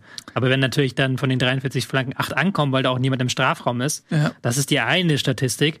Die zweite Statistik ist halt, null erfolgreiche Dribblings im ganzen Spiel für Köln. Also sie haben es hier einmal geschafft, im 1 gegen 1 an dem Gegenspieler vorbeizugehen. Und dann siehst du halt komplett, was ist da äh, Offensivphase, nämlich eine offensive Harmlosigkeit, die sich jetzt durch diese gesamte Rückrunde zieht. Sind jetzt im sieben von neun Rückrundenspielen ohne eigenen Treffer geblieben. Und das gegen eine Gladbacher Mannschaft, da werden wir gleich auch noch drüber reden müssen, die da in diesem Derby sich wirklich nicht mit Ruhm bekleckert hat. Also das war mhm. wirklich ein Spiel, ähm, das vom Niveau her sehr schwach war. Ja. Und Köln war noch die bessere Mannschaft, weil sie wenigstens intensiv reingegangen sind, weil sie 120 Kilometer gelaufen sind, 250 Sprints, also typisch Köln. Aber die, vor dem Tor ist das so harmlos. Und du kannst ja da auch dir denken, als Gegner, ja, lass dir da die Flanke rausspielen, lass dir da den Ball auf den Flügel spielen, die Flanke kommt sowieso irgendwo an. Selke ist momentan so außer Form, der trifft nicht. Und einen anderen Weg haben die nicht in Strafraum, weil eins gegen eins funktioniert nicht. Ja, das liegt natürlich auch ein Stück weit am Spielermaterial. Ähm, also Köln hat für mich auch schon immer sehr überperformt ähm, nach der Übernahme von Baumgart eben mit diesem System ähm, als Kollektiv mit dieser Intensität und dann mit diesen ein, zwei richtig klaren Spielideen, die sie dann ja auch mit einem Modeste zum Beispiel perfekt umsetzen konnten, weil der in diesem System einfach sehr gut funktioniert. Und ich habe mich schon mal gefragt, okay, wie lange geht das gut? Weil die individuelle Klasse in dieser Mannschaft ist jetzt auf den ersten Blick nicht so erkennbar. Klar, ne? du hast da so einen Skiri, der ähm, gut performt. Keins ähm, spielt eine gute Saison, aber ist die Qualität individuell in Köln überhaupt so hoch, wie sie in der letzten Saison vielleicht vermutet wurde aufgrund der naja, guten Ergebnisse. Man muss aber auch andererseits sagen, ja klar, ein Modeste fehlt und du kannst sagen, okay, diese Spielidee mit den Flanken, die funktioniert nicht mehr. Die Hoffnung, die man sich so ein bisschen in Tigges und auch in Selke reingesetzt hat, die werden, wurden nicht erfüllt. Die ähm, Tigges trifft nicht kontinuierlich genug und Selke trifft gar nicht. Und Selke ist aber eigentlich auch kein Spieler, den du mit Flanken füttern kannst. Ich mochte Selke mal am liebsten, wenn er wirklich mit Gas hinter die Abwehr rennt. Mhm. Und da musst du aber jetzt mal langsam mal so diesen äh, Finger in die Wunde legen und sagen, hey, ja, ihr presst intensiv und klar, gute Reaktion auf das 6-1 hat der äh, gegen Dortmund, hat Baumgart nicht unrecht. Aber nach 26 Spieltagen muss da irgendwann mal eine andere Idee zu sehen sein als Flanke wir gucken, dass äh, Flanke keins und irgendwie man hält im Strafraum den Kopf dahin. Weil das funktioniert nicht. Und das funktioniert halt seit Spieltag 1 nicht mehr so richtig. Und das funktioniert aber spätestens seit Spieltag 18 überhaupt nicht mehr. Und es fehlt die totale alternative Idee, wie man in den Strafraum kommen möchte. Wenn ich dann sehe, dass sie jetzt in diesem Spiel, hat dann äh, der Zone irgendwann eingeblendet nach 60 Minuten, 80 Prozent der Angriffe über links. Und von diesen Angriffen über links, klar, wenn du halt mit Hector dann links hast, dann greifst du darüber an, aber davon kam halt nichts durch. Und dann irgendwann mal eine alternative Idee, die, die fehlt mir bei Köln momentan völlig. Äh, irgendwie eine offensive Idee, was zu kreieren. Und sei es nur Standards. Ich meine, elf Ecken und davon waren wie viele gefährlich? Eine, zwei? Auch ähm, kein gutes Bild. Ja, ähm, gebe ich dir völlig recht. Es fehlt so ein bisschen so ein Plan B. Aber nochmal die Frage, wenn man sich mal anschaut, wie Köln vor Baumgart stand und wenn man mhm. sich anschaut, wie sie sich verstärkt haben. Können uns ja die Mannschaft gerne mal angucken. Schwebe im Tor, okay. Äh, Schmitz, Hübers, ähm, Chabot, Hector ist die Viererkette. Martell und Skiri. Klar, Skiri hm. ist so ein bisschen der herausragende Spieler, den sie aber auch verlieren werden. Dann haben sie ähm, Schindler, Keins und Meiner äh, und vorne einen Selke. So, und dann lass uns das doch mal individuell durchgehen und gucken, okay, wie hoch ist diese Qualität? Kann man, wenn du sagst, kein erfolgreiches Dribbling, das liegt ja nicht daran, dass im System Baumgart keine Dribblings vorgesehen sind, keine 1 zu 1 Situationen sind, sondern es liegt vielleicht einfach daran, dass die individuelle Qualität das nicht mhm. hergibt. Du hast einen Meiner, der kam aus Hannover, das ist äh, seine erste Bundesliga-Station. Er hat auch ähm, in seiner letzten Saison in Hannover nicht mehr die großen Versprechen eingelöst, die man zuvor auf ihm gegeben hat. Mhm. Ähm, der kam teilweise auch von der Bank in Hannover in der zweiten Liga und der ist jetzt der Hoffnungsträger sozusagen in Köln, weil er dieses Tempo hat, ne? weil er auch irgendwie vielleicht wo du denkst, okay, der kann noch mal ein 1 gegen 1 auflösen. Aber auch das ist halt ein Spieler, wie gesagt, der in Hannover teilweise in der zweiten Liga von der Bank kam. Und Selke, den haben wir schon sehr lange begleitet, wissen wir auch, dass das ist halt da wie Selke, wir haben über einen, um einen Kaffee gewettet, wie Tore er schießt und so. Schind, ja, er hat gesagt, er schießt zehn Tore in der Rückrunde. Nein, echt nicht. Er war fünf, fünf, fünf. Du hast gesagt fünf. Zehn. Na, zehn Tore, als wenn jemand mit dir eine Wette eingeht. Aber fünf? Ist also so oder so wird es ja nicht hinkommen wahrscheinlich. Ja. Also du kriegst den Kaffee. So, dann hast du. ja, den Kaffee wirst du auf jeden Fall kriegen, ja. Also, aber auch ein Schindler auch. Also der in Kiel gespielt in Hannover, ähm, ich glaube, er war ausgeliehen nach Hannover nach seinem ersten Stint in Köln, ist jetzt wieder in Köln. Also das, das sind doch alles nicht ja, die Spieler, wo du sagst, okay, da ist. Da du hast ja schon gesagt, ich meine, mit, mit, mit, mit Skiri hast du eigentlich den einzigen Spieler, der ein bisschen über, also der über Bundesliga-Durchschnittsniveau äh, äh, verfügt, der deshalb auch der einzige ist, der wirklich gerade gefragt ist von, äh, von Köln. Bei anderen Vereinen, egal ob das, weiß ich nicht, ein Mainz ist, selbst ein Bremen oder so, da findest du überall Spieler, wo du sagst, da könnten größere Vereine mal anklopfen für den einen oder anderen Spieler. Bei Köln, das ist eine relativ durchschnittliche Truppe, sage ich mal, ohne Sturm, ohne wirklich, äh, ne, selbst in Bremen, wo man sagt, die sind vielleicht auch eher durchschnittlich, aber die haben dann einen Füllkrug, einen Duxch da vorne. Äh, das hat Köln einfach nicht. Man muss aber jetzt auch trotzdem sagen, weil wir so auf Köln ein bisschen einhauen, die waren ja die bessere Mannschaft Hm. gegen Gladbach. Und wenn ich mir die Namen von Gladbach angucke, was sollen die denn dann sagen? Stindl, Neuhaus, Hofmann, Kone, Kramer, Tyram. Ähm, also, die haben halt auch nicht geiler gespielt als Köln. Und alles, was wir Köln vorwerfen, können wir eigentlich dann Gladbach gleich fünfmal vorwerfen, Mhm. weil, weil ich finde, Köln spielt noch ungefähr das, was du mit dem Kader erwarten kannst. Das, ist übrigens das, was ich meinte. Ne? Ja, genau. Da, da, ist momentan, sehe ich da nicht den äh, mehr. Dafür gibt's einfach zu viele Vereine in der Liga, die einfach besser bestückt sind als Köln. Also wenn Köln eine ruhige Saison spielt, sage ich mal, ohne zu tief in Abstiegsängste Ängste zu kommen, dann finde ich, haben die, haben die ihre Hausaufgaben gemacht. Gladbach hingegen äh, ist eine Saison, die haben, glaube ich, immer noch den fünf teuersten Kader oder Etat in der Liga. Hat zumindest Chat GPT gestern mir gesagt, als ich gefragt habe. Ja, weil die Zahlen von ChatGPT äh, liegen von 20 sind erst sind 2021. Nicht mehr ganz Ja. aktuell. Chat. Ich habe ihn aber auch, hab aber auch gefragt, ob, äh, ob er Etienne Gade kennt. Mhm. Und ähm, da hat er gesagt, nee. Also insofern, wie, wie, Wie- war- ist diese KI wie wirklich? war das für dich? Gut, aber dein letztes Jahr war ja immens erfolgreich und die Daten hat er nicht. Die hat er noch nicht. Ja. Ähm, Ich frag zurück mich- ich- Sport. ja, du ich- wolltest ich- was sagen. Ja, weil, weil ich finde, ich finde es schon hart, auf dem, sich den Kölner Kader äh, dediziert anzugucken und zu sagen, guck mal, die, das reicht vom Niveau nicht. Das reicht auch seit zwei, drei Jahren oder seitdem sie wieder da sind, nicht vom Niveau, wenn du auf den Kader guckst. Die gleiche, und da bleibe ich bei, ich habe diesen Vergleich nur mal eben, weil das mal eine genaue Schnittmenge mit dem Werder Bremen Abstieg ist. Das, der, der Sauhaufen, der damals nicht abgestiegen ist, ist der gleiche, der dann auf einmal sich Hurra nach Europa gespielt hat, weil es andere Elemente waren und nicht die individuelle Stärke der Spieler, die sie dahin gebracht haben. Und da bin ich voll bei dem Element, wenn da 40 Flanken kommen und du hast in der Mitte kein Modest, dann war dieser Modest-Transfer eine Lose-Lose-Lose-Situation für alle drei für alle für alle Parteien. Ähm, und dass es fatal werden kann, ist also sagt das Tableau theoretisch mit sechs, sieben Punkten nach unten. Dass sie dann aber Gladbach auf der anderen Seite dann doch irgendwie erstmal in der Theorie in Schacht halten, zeigt mir, dass der Trainer ja offensichtlich noch weiterhin im, im, in die Mannschaft gewisses Willen und eine Mentalität reinbringt, die dafür sorgt, dass sie nicht verzweifeln, sondern dass sie kontinuierlich weitermachen und versuchen, sich zu erarbeiten, was sie, was sie brauchen. Und wenn du dann auf die, aufs Tableau guckst, dann sind sie halt mit zehn Niederlagen auch gar nicht so schlecht. Also sind sie besser als ihre Position, auf der sie stehen. Und so ist das, glaube ich, ein, wie, wie du Köln gerade drehst und wendest, kannst du sie zu einem akut gefährdeten Abstiegskandidaten machen, mit Transferperiode im Sommer eventuell akut abstiegsgefährdet. Oder die sind einfach immer noch am Überperformen. Ich glaube aber, du kannst aber auch Köln mit sich selber so ein bisschen vergleichen. Und Ja. musst du nicht die letzte Saison ranziehen. Das sehe ich, ich stimme ich zu. Ohne Özcan und ohne Modest ist es ein anderes Köln. Aber du kannst dir ja zumindest mal überlegen, ähm, wie war denn die Hinrunde? Und da waren ja auch offensiv einige gute Spiele und gute Leistungen da und auch eine äh, Effizienz. Ich meine, als Werder-Fan weißt du das noch, wie, Digga, wie das- effizient die sein können. Ey, wenn du, wenn du mir erzählst, wenn du mir erzählst, dass die keine Tore mehr schießen und das einfach sieben, ich weiß nicht, wieso wir sieben Dinger kriegen konnten gegen eine Mannschaft, die dann in sieben Spielen keine Tore macht. Die, die Frage ist ja, die, die ich dann, weil du, ich will einfach nur die gleich, weil die musst du jetzt im Prinzip beantworten.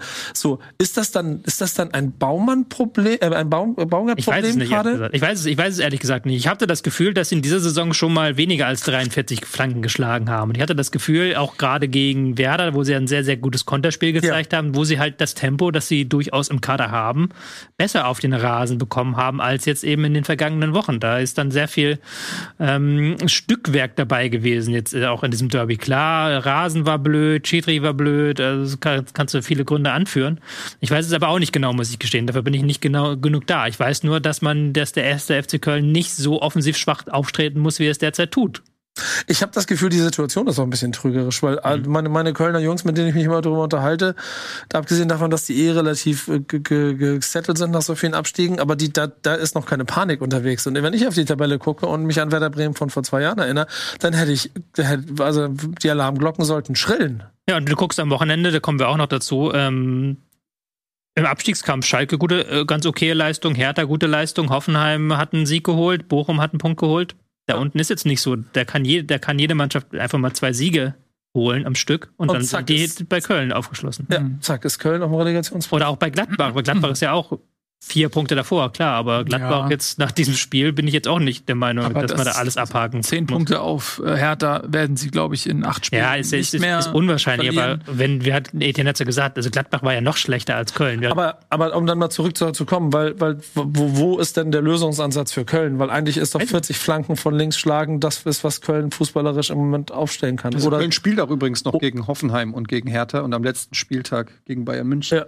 Aber, aber und, und spielen auch noch, spielen, also da spielen noch ein Rückspiel, aber noch ein Revanche-Spiel gegen Bremen und sowas alles. Da, also das, das genau, das finde ich, das finde ich, das, das Tableau das sollte auch Sorgen machen, aber fußballerisch, die machen doch eigentlich. Selke muss doch einfach nur einen machen, dann ja, vielleicht reicht das auch. Ja, vielleicht ne? irgendwann platzt der Knoten, ich weiß es nicht.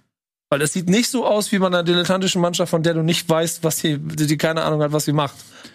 Genau, es ist nur, es ist, also, das meine ich, vieles ist in Köln intakt. Also, Ja. sie geben 100 Prozent, die Intensität ist da, der Wille ist da und ich fand auch gegen Gladbach, auch gerade in der Schlussphase, war, war Köln die Mannschaft, die gewinnen wollte, die angerannt ist, die es versucht hat bis zum Schluss und Gladbach hat irgendwann gesagt, so, okay, heute geht hier gar nichts. Ähm, 0-0 ist das Beste, was wir hier rausholen können. So, also, das, die Mannschaft ist ja völlig lebendig und intakt, ne? Ähm, deswegen habe ich ja auch den Ansatz über die individuelle Qualität versucht zu finden, weil es, es, es liegt nicht an der Identifikation mit dem System oder an, an dass der Trainer, äh, dass ihm nicht mehr äh, geglaubt wird, ihm nicht mehr gefolgt wird. Daran liegt es meiner Meinung nach in, in Köln nicht. Ähm, aber ich glaube eben, genau, was du, was du eben auch gesagt hast, und damit würde ich es gerne mal abschließen, ähm, wenn du einen Modest und einen Östschan verlierst und nicht gleichwertig ersetzt und jetzt verlierst du im nächsten Jahr noch einen Eskiri dazu. Ähm, Köln ist auch finanziell nicht auf Rosen gebettet, aber du musst eben eine Kreativität finden. Du musst dann eben auch Spieler äh, holen. Und das haben sie ja versucht mit Tigges und mit Selke. Große Spieler, die in der Box sein können, die kopfballstark sind. Ähm, und das funktioniert leider einfach derzeit nicht. Deswegen ist Köln ähm, immer noch äh, abstiegsgefährdet, absolut. Was auch daran liegt, dass die anderen Vereine da unten punkten, bis auf den VfB Stuttgart. Und damit sind wir ähm, im Schwabenländle und da auch da reden wir mal über den Trainer.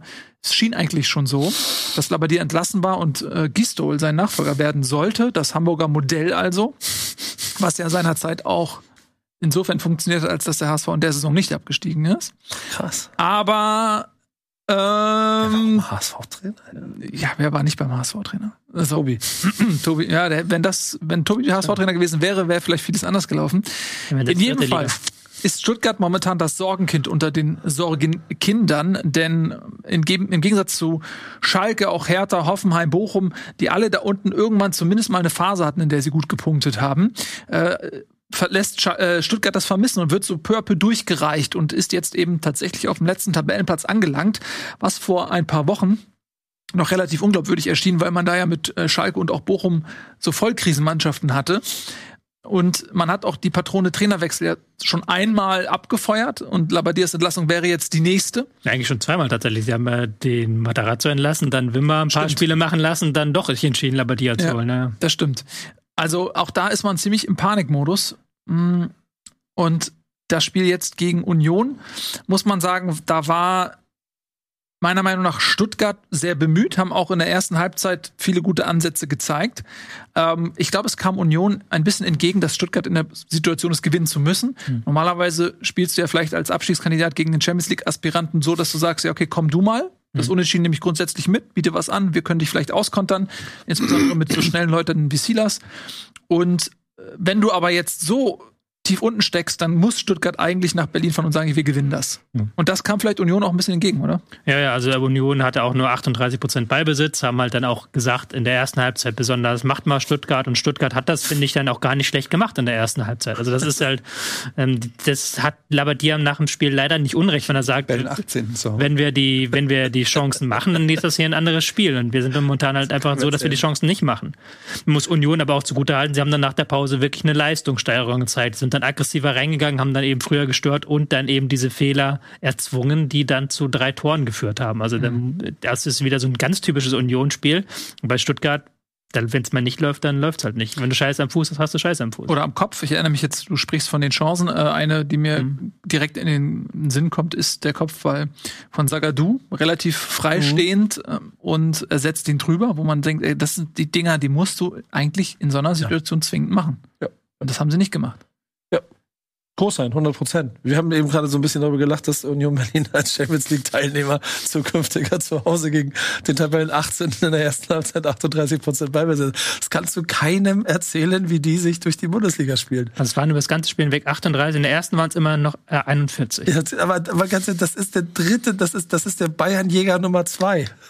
Oh, das ist die Union-Methode. Ja, aber es ist Union und, und wie sich macht Union Sachen, aber die das, das ist ja nicht verboten. Nee, ne, also überhaupt nicht. Aber wie sich das für Stuttgart anfühlen muss. Also, das ist, so, dass, dass du bei dem dritten, den dritten quasi dominierst und trotzdem am Ende auf dem Arsch kriegst und 18. da stehst. Also, es ist, also, das kannst auch, das kannst, du mir nicht erzählen, dass du das Ja, analytisch erklären kannst. Ich weiß, ich habe das auch ab, abgelästert über Union, als sie gegen die Eintracht gespielt haben. Ich finde es auch nach wie vor nicht geil, aber ich glaube, ich habe mittlerweile verstanden, weil mir das auch viele geschrieben haben. Union sieht sich ja nicht als drittstärkste Macht in dieser Liga. Union sieht sich immer noch als einen kleinen Verein, der froh ist, wenn er die Klasse hält. So ungefähr. Ja, aber die Auch bei- gleiche, die gleiche Ja, Platte ich hat weiß. Freiburg auch drauf. Ich weiß, ja, aber bei Freiburg halt ist es nochmal ein ganz anderes Thema. ähm, ja, Jetzt bei Freiburg an- ist seit Moment, 400 Moment. Jahren in der Bundesliga. aber jetzt fängst du an, Union zu verteidigen und Freiburg immer noch zu blamen. Das ja, weil das für mich doch. Nee, es, mir geht's ja darum, um welches Image man sich selber als Verein gibt. Und da sehe ich einen Unterschied zwischen Union und Freiburg. Freiburg ist seit zehn Jahren oder wie lange noch länger am Stück in der Bundesliga und spielt auch seit Jahren immer um die internationalen Plätze mit. Also da ist die, dieses Märchen von wir sind die kleinen Freiburger, nehme ich denen nicht ab. Union war vor drei Jahren nicht, äh, nicht mal in der Bundesliga. Und noch nicht mal, also da hätte kein Mensch auch nur annähernd gedacht, dass die eine Rolle spielen. Und ich glaube, diese Entwicklung, dass man jetzt ein Verein ist, der nicht nur etabliert ist, sondern auch aus irgendeinem Grund jetzt schon, glaube ich, zum dritten Mal hintereinander um die internationalen Plätze mitspielt, das ist erstmal, das musst du als Verein ja auch erstmal verinnerlichen und in deine DNA sozusagen umschreiben. Ähm, irgendwann zieht das natürlich nicht mehr. Irgendwann kannst du nicht mehr als Union jetzt sagen, ja, wir sind, wir sind hier an der alten Försterei, wir sind froh, einfach dabei sein zu können. Das erzählen die doch du aber hast, jetzt auch. Du hast fast Ischko verpflichtet. Sei mal ruhig jetzt. Und ich was habe ich gesehen? Serginho Dest ist, glaube ich, auch noch im Gespräch gewesen bei, bei, äh, den habe ich nicht mehr beim Bundesliga-Manager gekriegt. Der hat mir abgesagt. Ja, aber es ist ja auch normal, wenn du ähm, Spieler aus dem Ausland hast, die jetzt die Geschichte eines Clubs nicht im Detail verfolgt haben über die letzten Jahre, die auf die Tabelle gucken und sehen, ey, da steht erstmal Berlin, so, das ist die äh, die äh, deutsche Hauptstadt und auf Dann denken sie, guten ah, Wege auch eine europäische Hauptstadt ah, Big City Club. Glamour und ihrer Attraktivität. Äh, City Club. Big City Club. So, und ähm, dann sehen sie, okay, Champions League und so, kann ich nächstes Jahr Champions League in Berlin spielen. Ich habe es ja vor ein paar Wochen schon mal gesagt, stell dir vor, da steht jetzt FC Paris auf Platz drei in der Ligue 1. Ja, ist halt Paris, ist Champions League, ja geil. So, wo, was die. Geschichte die, ähm, dieses Vereins ist, äh, ja, das äh, kann man ja jetzt ja auch nicht jedem unterstellen, dass er die kennt. So. Dementsprechend kommen natürlich die Angebote und das sind ja auch oft Angebote, die jetzt von Spielern sind, die nicht mehr auf dem Zenit ihrer äh, Leistungs, äh, ihres Leistungsvermögens stehen. So, deswegen will ich nicht so, aber äh, ich sehe es genauso wie du. Ähm, Union spielt so, wie ein ähm, junger Verein mit wenig Mitteln spielen muss, der sich in der Bundesliga etablieren möchte. Und das kann man ihnen nicht zum Vorwurf machen, dass sie Spiele gewinnen. Ähm, klar ist das jetzt erstmal hässlich, aber nochmal, Die haben, weniger, die haben weniger Gegentore als der FC Bayern. Das ist echt beeindruckend. Weniger Äh, Gegentore. Ich, möcht, ich möchte mal ganz kurz betonen, ich finde das nach wie vor krass beeindruckend und ich, ich ziehe den Hut vor allem, was sie da machen. Ich finde diese Situation nur so absurd. So, hat zu Hause gegen VfB Stuttgart 40 Prozent Ballbesitz. Wie, wie- wie, sehr kannst du das Fußballspiel nicht mögen, als dass du zu Hause gegen den VfB deinem Publikum nicht ein Feuerwerk lieferst, um den aber Tabellen 18, 90 Minuten lang gegen Aber die muss man ja auch fairerweise sagen, das Publikum will das ja auch gar nicht sehen. Also das Publikum ist ja sehr dankbar für das, was sie zeigen. Eben, sie werben sich in die Zweikämpfe, lassen den Gegner vom eigenen Tor weg und machen dann ihre zwei, drei Konter. Ja, und das ist halt das, die Union-Methode. Union macht dann eben die drei Chancen, die sie nach der Pause haben, alle rein, die Stuttgart halt in der ersten Halbzeit auch in der Schlussphase nicht reinmacht. Das ist der gesamte Unterschied dann in diesem Spiel. So sieht's aus. Und ja, Stuttgart, lass uns jetzt über Union. Diese Platte, die läuft natürlich durch. Die kann man jede Woche abspielen. Ähm, Vier Punkte hinter den Bayern. Das ist eine absolute Wahnsinnssaison und auch aufgrund der Schwäche der Konkurrenz wird es immer realistischer, dass sie tatsächlich am Ende der Saison sich über einen Champions League Platz freuen können. Aber lass uns noch mal ganz kurz unten im Abstiegskampf äh, bleiben. Was macht denn Hoffnung für den VfB Stuttgart? Abgesehen von dem Trainerwechsel. Und äh, wenn jetzt einen, wirklich einen Markus, also ich glaube, Gisdol ist tatsächlich schon verneint worden. Er wird nicht kommen. Ja. Was glaube ich, auch Sinn ergibt, weil, wenn man jetzt mal die Äußerungen ähm, des geschiedenen Sportdirektors Sven Mislitat ähm, nochmal sich vor Augen führt, der gesagt hat, er weiß nicht, ob Bruno Labbadia zum Spielermaterial bei Stuttgart passt, dann könnte man das über Gistol mal zwei sagen. Denn äh, ich habe ihn in der Hamburger Zeit erlebt und auch in der Kölner Zeit. Der spielt eigentlich hohe Bälle raus, zweiten Ball gewinnen und irgendwie hässlich zu Chancen kommen. Das ist die Aufgabe äh, jeglicher jeglichen Anspruchs des eigenen Spiels, wenn du Gisdol im, im Abstiegskampf. Ich sage nicht, dass er so mit Dortmund spielen würde, aber er hat so mit dem HSV und er hat so mit Köln gespielt. Ähm, mhm. Also das ist das, was Stuttgart erwartet hätte, wenn sie sich für ihn entschieden hätten. Also was macht Hoffnung für Stuttgart? Ich, ich sag euch einen Trainer, der passen würde von der Spielanlage. Ähm, ja, den kriegen sie aber nicht. Hütter. Adi Hütter. Aber der hat ja schon angeblich abgesagt. Ja, ich glaube, also Adi Hütter, was dagegen spricht, ist, dass Abstiegskampf jetzt auch noch nicht äh, so das äh, äh, Ding ist, was Adi Hütter bewiesen hat. Aber so von der Spielanlage würde er, glaube ich, ganz gut zu Stuttgart äh, passen. Aber er hat wahrscheinlich höhere Ambitionen, warum auch immer. Und ähm, ich, ich finde halt, dass Labadia, so doof das klingt, also sie spielen ja nicht komplette Grütze. Hm. Also, ne, das ist, finde ich, das kann, ja, es ist vielleicht ja, weiß nicht, ob man sagen kann, Ergebniskrise oder so, aber ich finde jetzt nicht, ich würde an Stuttgarts Stelle jetzt nicht unbedingt den Trainer wechseln, ehrlich gesagt. Auch wenn die Punkteausbeute natürlich dagegen spricht, aber irgendwie die meisten Spiele, die der VfB Stuttgart gespielt hat und nicht erfolgreich gespielt hat, hätten sie auch gewinnen können mit ein bisschen mehr, mehr Fortune oder, oder Glück. Und ich finde, das musst du in die Analyse, muss das auch mit eingehen. Ich finde, was ich halt, was ich so faszinierend finde, ist, du hast ähm, eine Länderspielpause. Du gehst halt schon mit einer richtig miesen Stimmung in diese Länderspielpause rein als ähm, VfB. Aber sagst, wir halten an diesem Trainer fest, wir gehen jetzt mit diesem Trainer in das Spiel, Auswärtsspiel beim Tabellendritten Union. Und du zeigst dann eine okaye Leistung, verlierst 3 zu 0 und dann denkst du dir auch, was habt ihr erwartet? Was habt ihr erwartet, wenn ihr nach Union irgendwie heimstärkstes Team, da muss ich mal kurz gucken, eins der heimstärksten Teams der Liga, ja, und äh, haben zu Hause keines Mal verloren. Was erwartet ihr denn, was da passiert? Und dann am Tag danach sind sie jetzt irgendwie zwei Tage am diskutieren, ob sie den Trainer wechseln wollen. Und angeblich machen sie es nur nicht, weil sie keinen Nachfolger finden, weil alle Leute absagen, die, die halbwegs in Frage kommen und weil sie auch nicht leisten können, äh, Fragen werden nicht leisten können.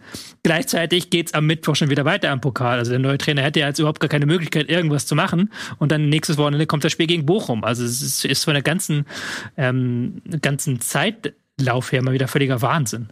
Weil wenn du es machen willst, dann hätte man es konsequenterweise ja. vor der Länderspiel. Ja, was hast du erwartet? Hast du jetzt erwartet, dass Bruno Labbadia 5-0 bei Union Berlin gewinnt? Also ja, aber man kann schon erwarten, dass man nicht 3 0 verliert. Ähm, und da sind wir bei dem Punkt, ja, Union macht das gerade super, aber vielleicht hätte man auch sagen können, hey, lass und klar, wir müssen gerade gewinnen, aber wir wissen, wenn wir jetzt so spielen wie eine Mannschaft, die gewinnen muss, dann spielen wir exakt in die Stärken von Union und wenn man genau in die Stärken des Gegners spielt, macht man ihn noch besser. Ja, aber und dann ist die Chance zu verlieren höher, als dass man unentschieden. Das stimmt aber auch nicht ganz, weil und Stuttgart hat schon sehr auf Stabilität geachtet, hat schon geguckt, dass wir nicht mit zu vielen Leuten nach vorne gehen und dass da wirklich gar kein Raum ist für Konter von Union. Also das haben sie dann nur nach der Pause haben sie es nicht mehr gut hinbekommen, weil da auch individuelle Fehler dazu kamen. Also, Habt ihr eben schon erwähnt, dass Stuttgart noch kein Spiel auswärts gewonnen hat diese Saison?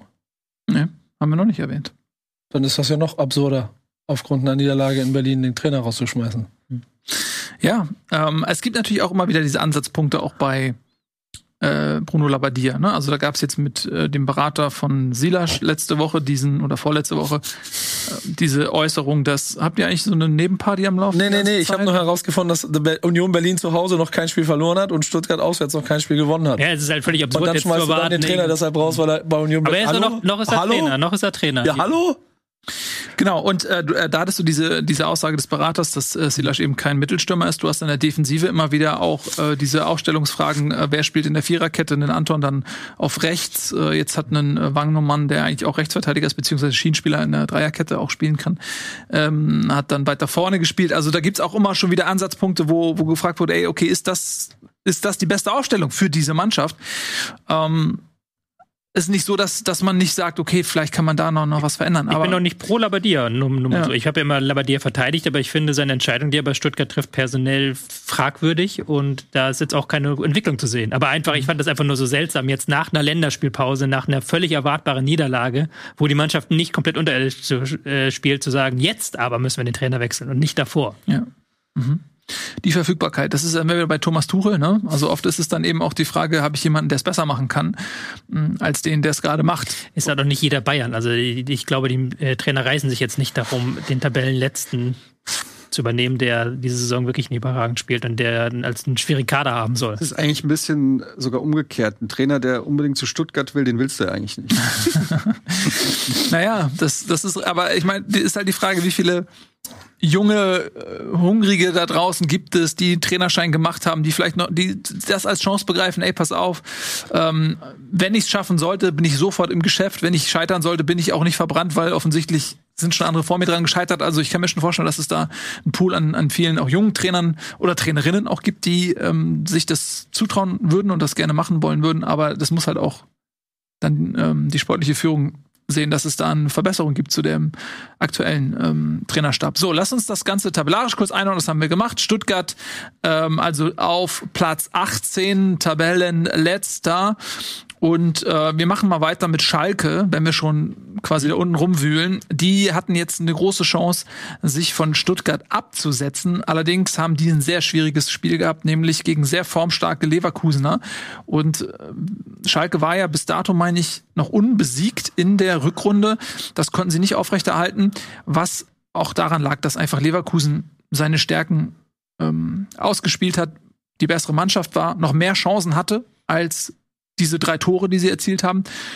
Und für mich ist das einzuordnen unter, hey, in diesem Spiel war der Gegner für Schalke eine Nummer zu groß. Um, was nicht heißen soll, dass es nicht im nächsten Spiel damit äh, weitergehen kann, die Serie nochmal neu zu starten.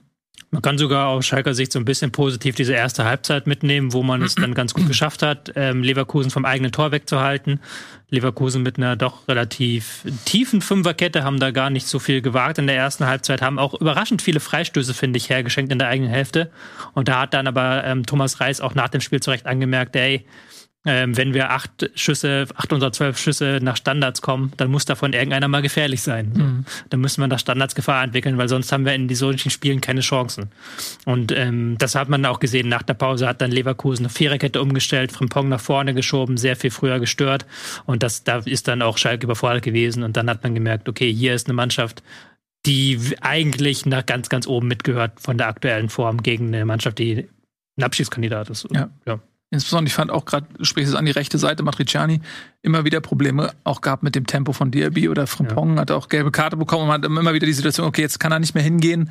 Ähm, das ist schwierig dann zu verteidigen. Du hast auch gemerkt, dass Jens gefehlt hat hinten. Ja. Also das 2-0 war es ja, glaube ich, wo Wirtz da einfach durchmarschiert durch die Innenverteidigung. Da hast du vor deinem geistigen Auge, wie Jens da einfach sich reinwirft und dann mhm. ihn, der, ihn nicht so durchlaufen lässt. Also es war generell, glaube ich, immer sehr viel Begleitschutz, so aus Schalker Sicht, was man ja schon in der Abstiegssaison auch häufiger gesehen hat, was diese Saison eigentlich noch gar nicht so oft oder jetzt in der Rückrunde gar nicht so oft zu sehen war, aber irgendwie hatten die hatten die Leverkusener doch dann schon in der gegnerischen Hälfte viel Platz immer, viel Raum, ähm, auch wenig Druck auf die Abwehrspieler, die dann immer von hinten auch tiefe Pässe gespielt haben. Tapsoba mehrmals mhm. ähm, so richtig schöne lange Pässe, die die Schalke dann auch äh, immer vor Probleme gestellt hat äh, Wirtz wieder formverbessert.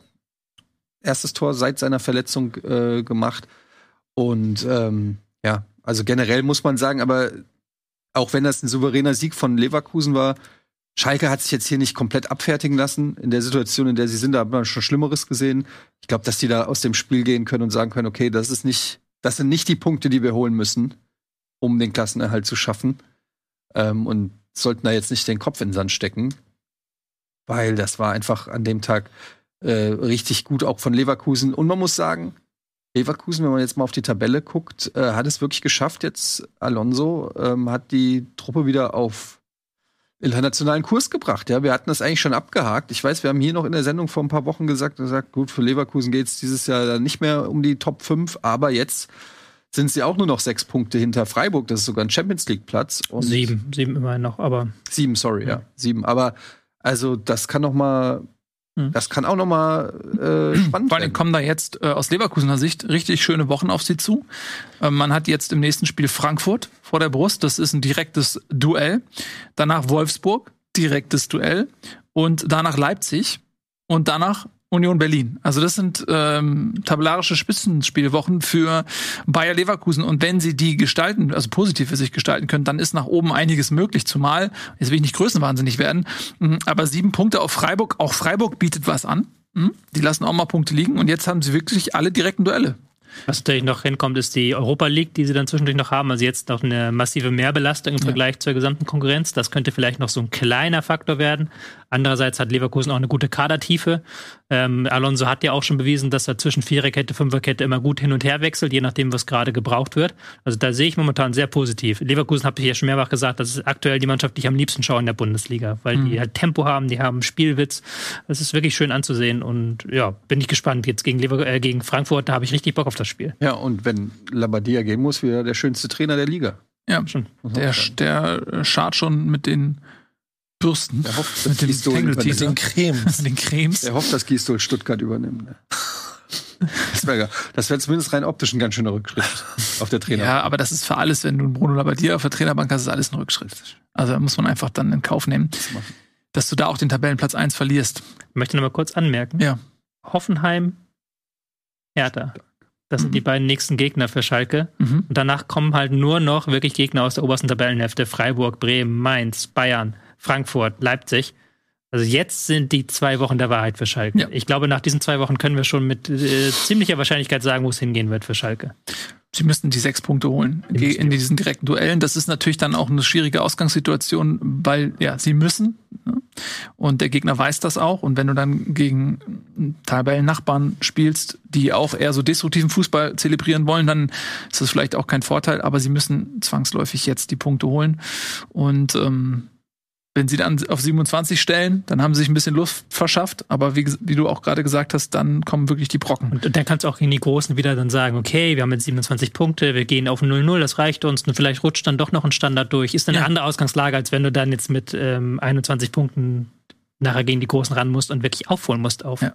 Hertha, auf Hoffenheim. Da werden wir, denke ich, auch tatsächlich schlauer sein, denn das betrifft ja jetzt ja nicht nur Schalke, es betrifft dann ja auch die anderen Abstiegskandidaten, ähm, die sich dann ja auch absetzen könnten eben von den direkten Abstiegsplätzen. Und ja, wollen wir noch ein bisschen was zum Spiel sagen oder haben wir relativ sch schnell, fände ich, auch ja. den Kern getroffen, nämlich dass Leverkusen dann auch an dem Tag die bessere Mannschaft war. Dann bleiben wir aber unten im Abstiegskampf, gehen einen Platz nach oben auf den Relegationsrang. Dort hat die Hertha in Freiburg gespielt und ja, das war jetzt auch kein besonders schönes Spiel, fand ich. Das, was ich gesehen habe, hat mich nicht vom Mocker gehauen.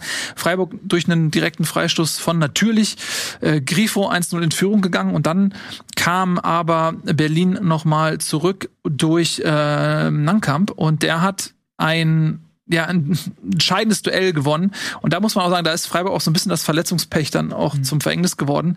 Denn äh, Schmid wurde eingewechselt der, ähm, also für Schmidt, darf man auch nicht verwechseln. Und da haben sie eh schon auf der Position Verletzungssorgen. Ja. Und der hat dann ausgerechnet dieses direkte Duell ähm, verloren, das, was dann zum Ausgleich führte. Genau, Schmidt, er hat ja überhaupt nur sein Debüt bekommen, weil halt ein Lienhardt fehlt, weil man da hinten halt wirklich ähm, aus der letzten Rille pfeift, so in ja. der Abwehrkette.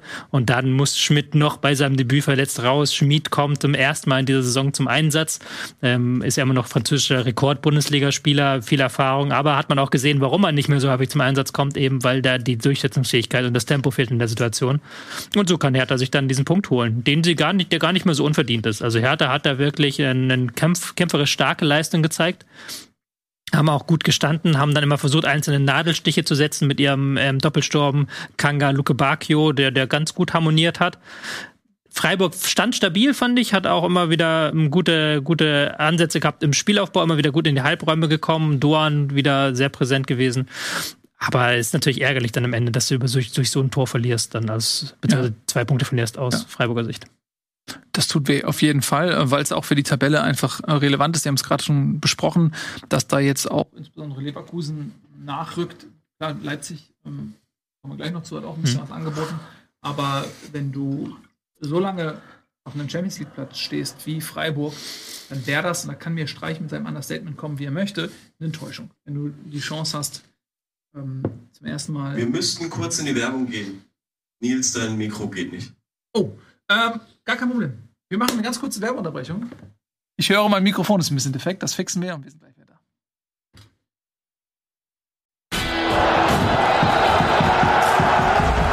zurück Da sind wir wieder. Nico Backspin ist unser äh, Stenograf. Äh, wo waren wir stehen geblieben? Champions League, Freiburg, wenn das nichts wird, brauchst du nicht rumjammern. Nee, andersrum. Muss man dann Christian Streich anzählen? Ja, ich finde, dann ist er auch fällig. Ja. Ich zähle ihn seit zwei Jahren an.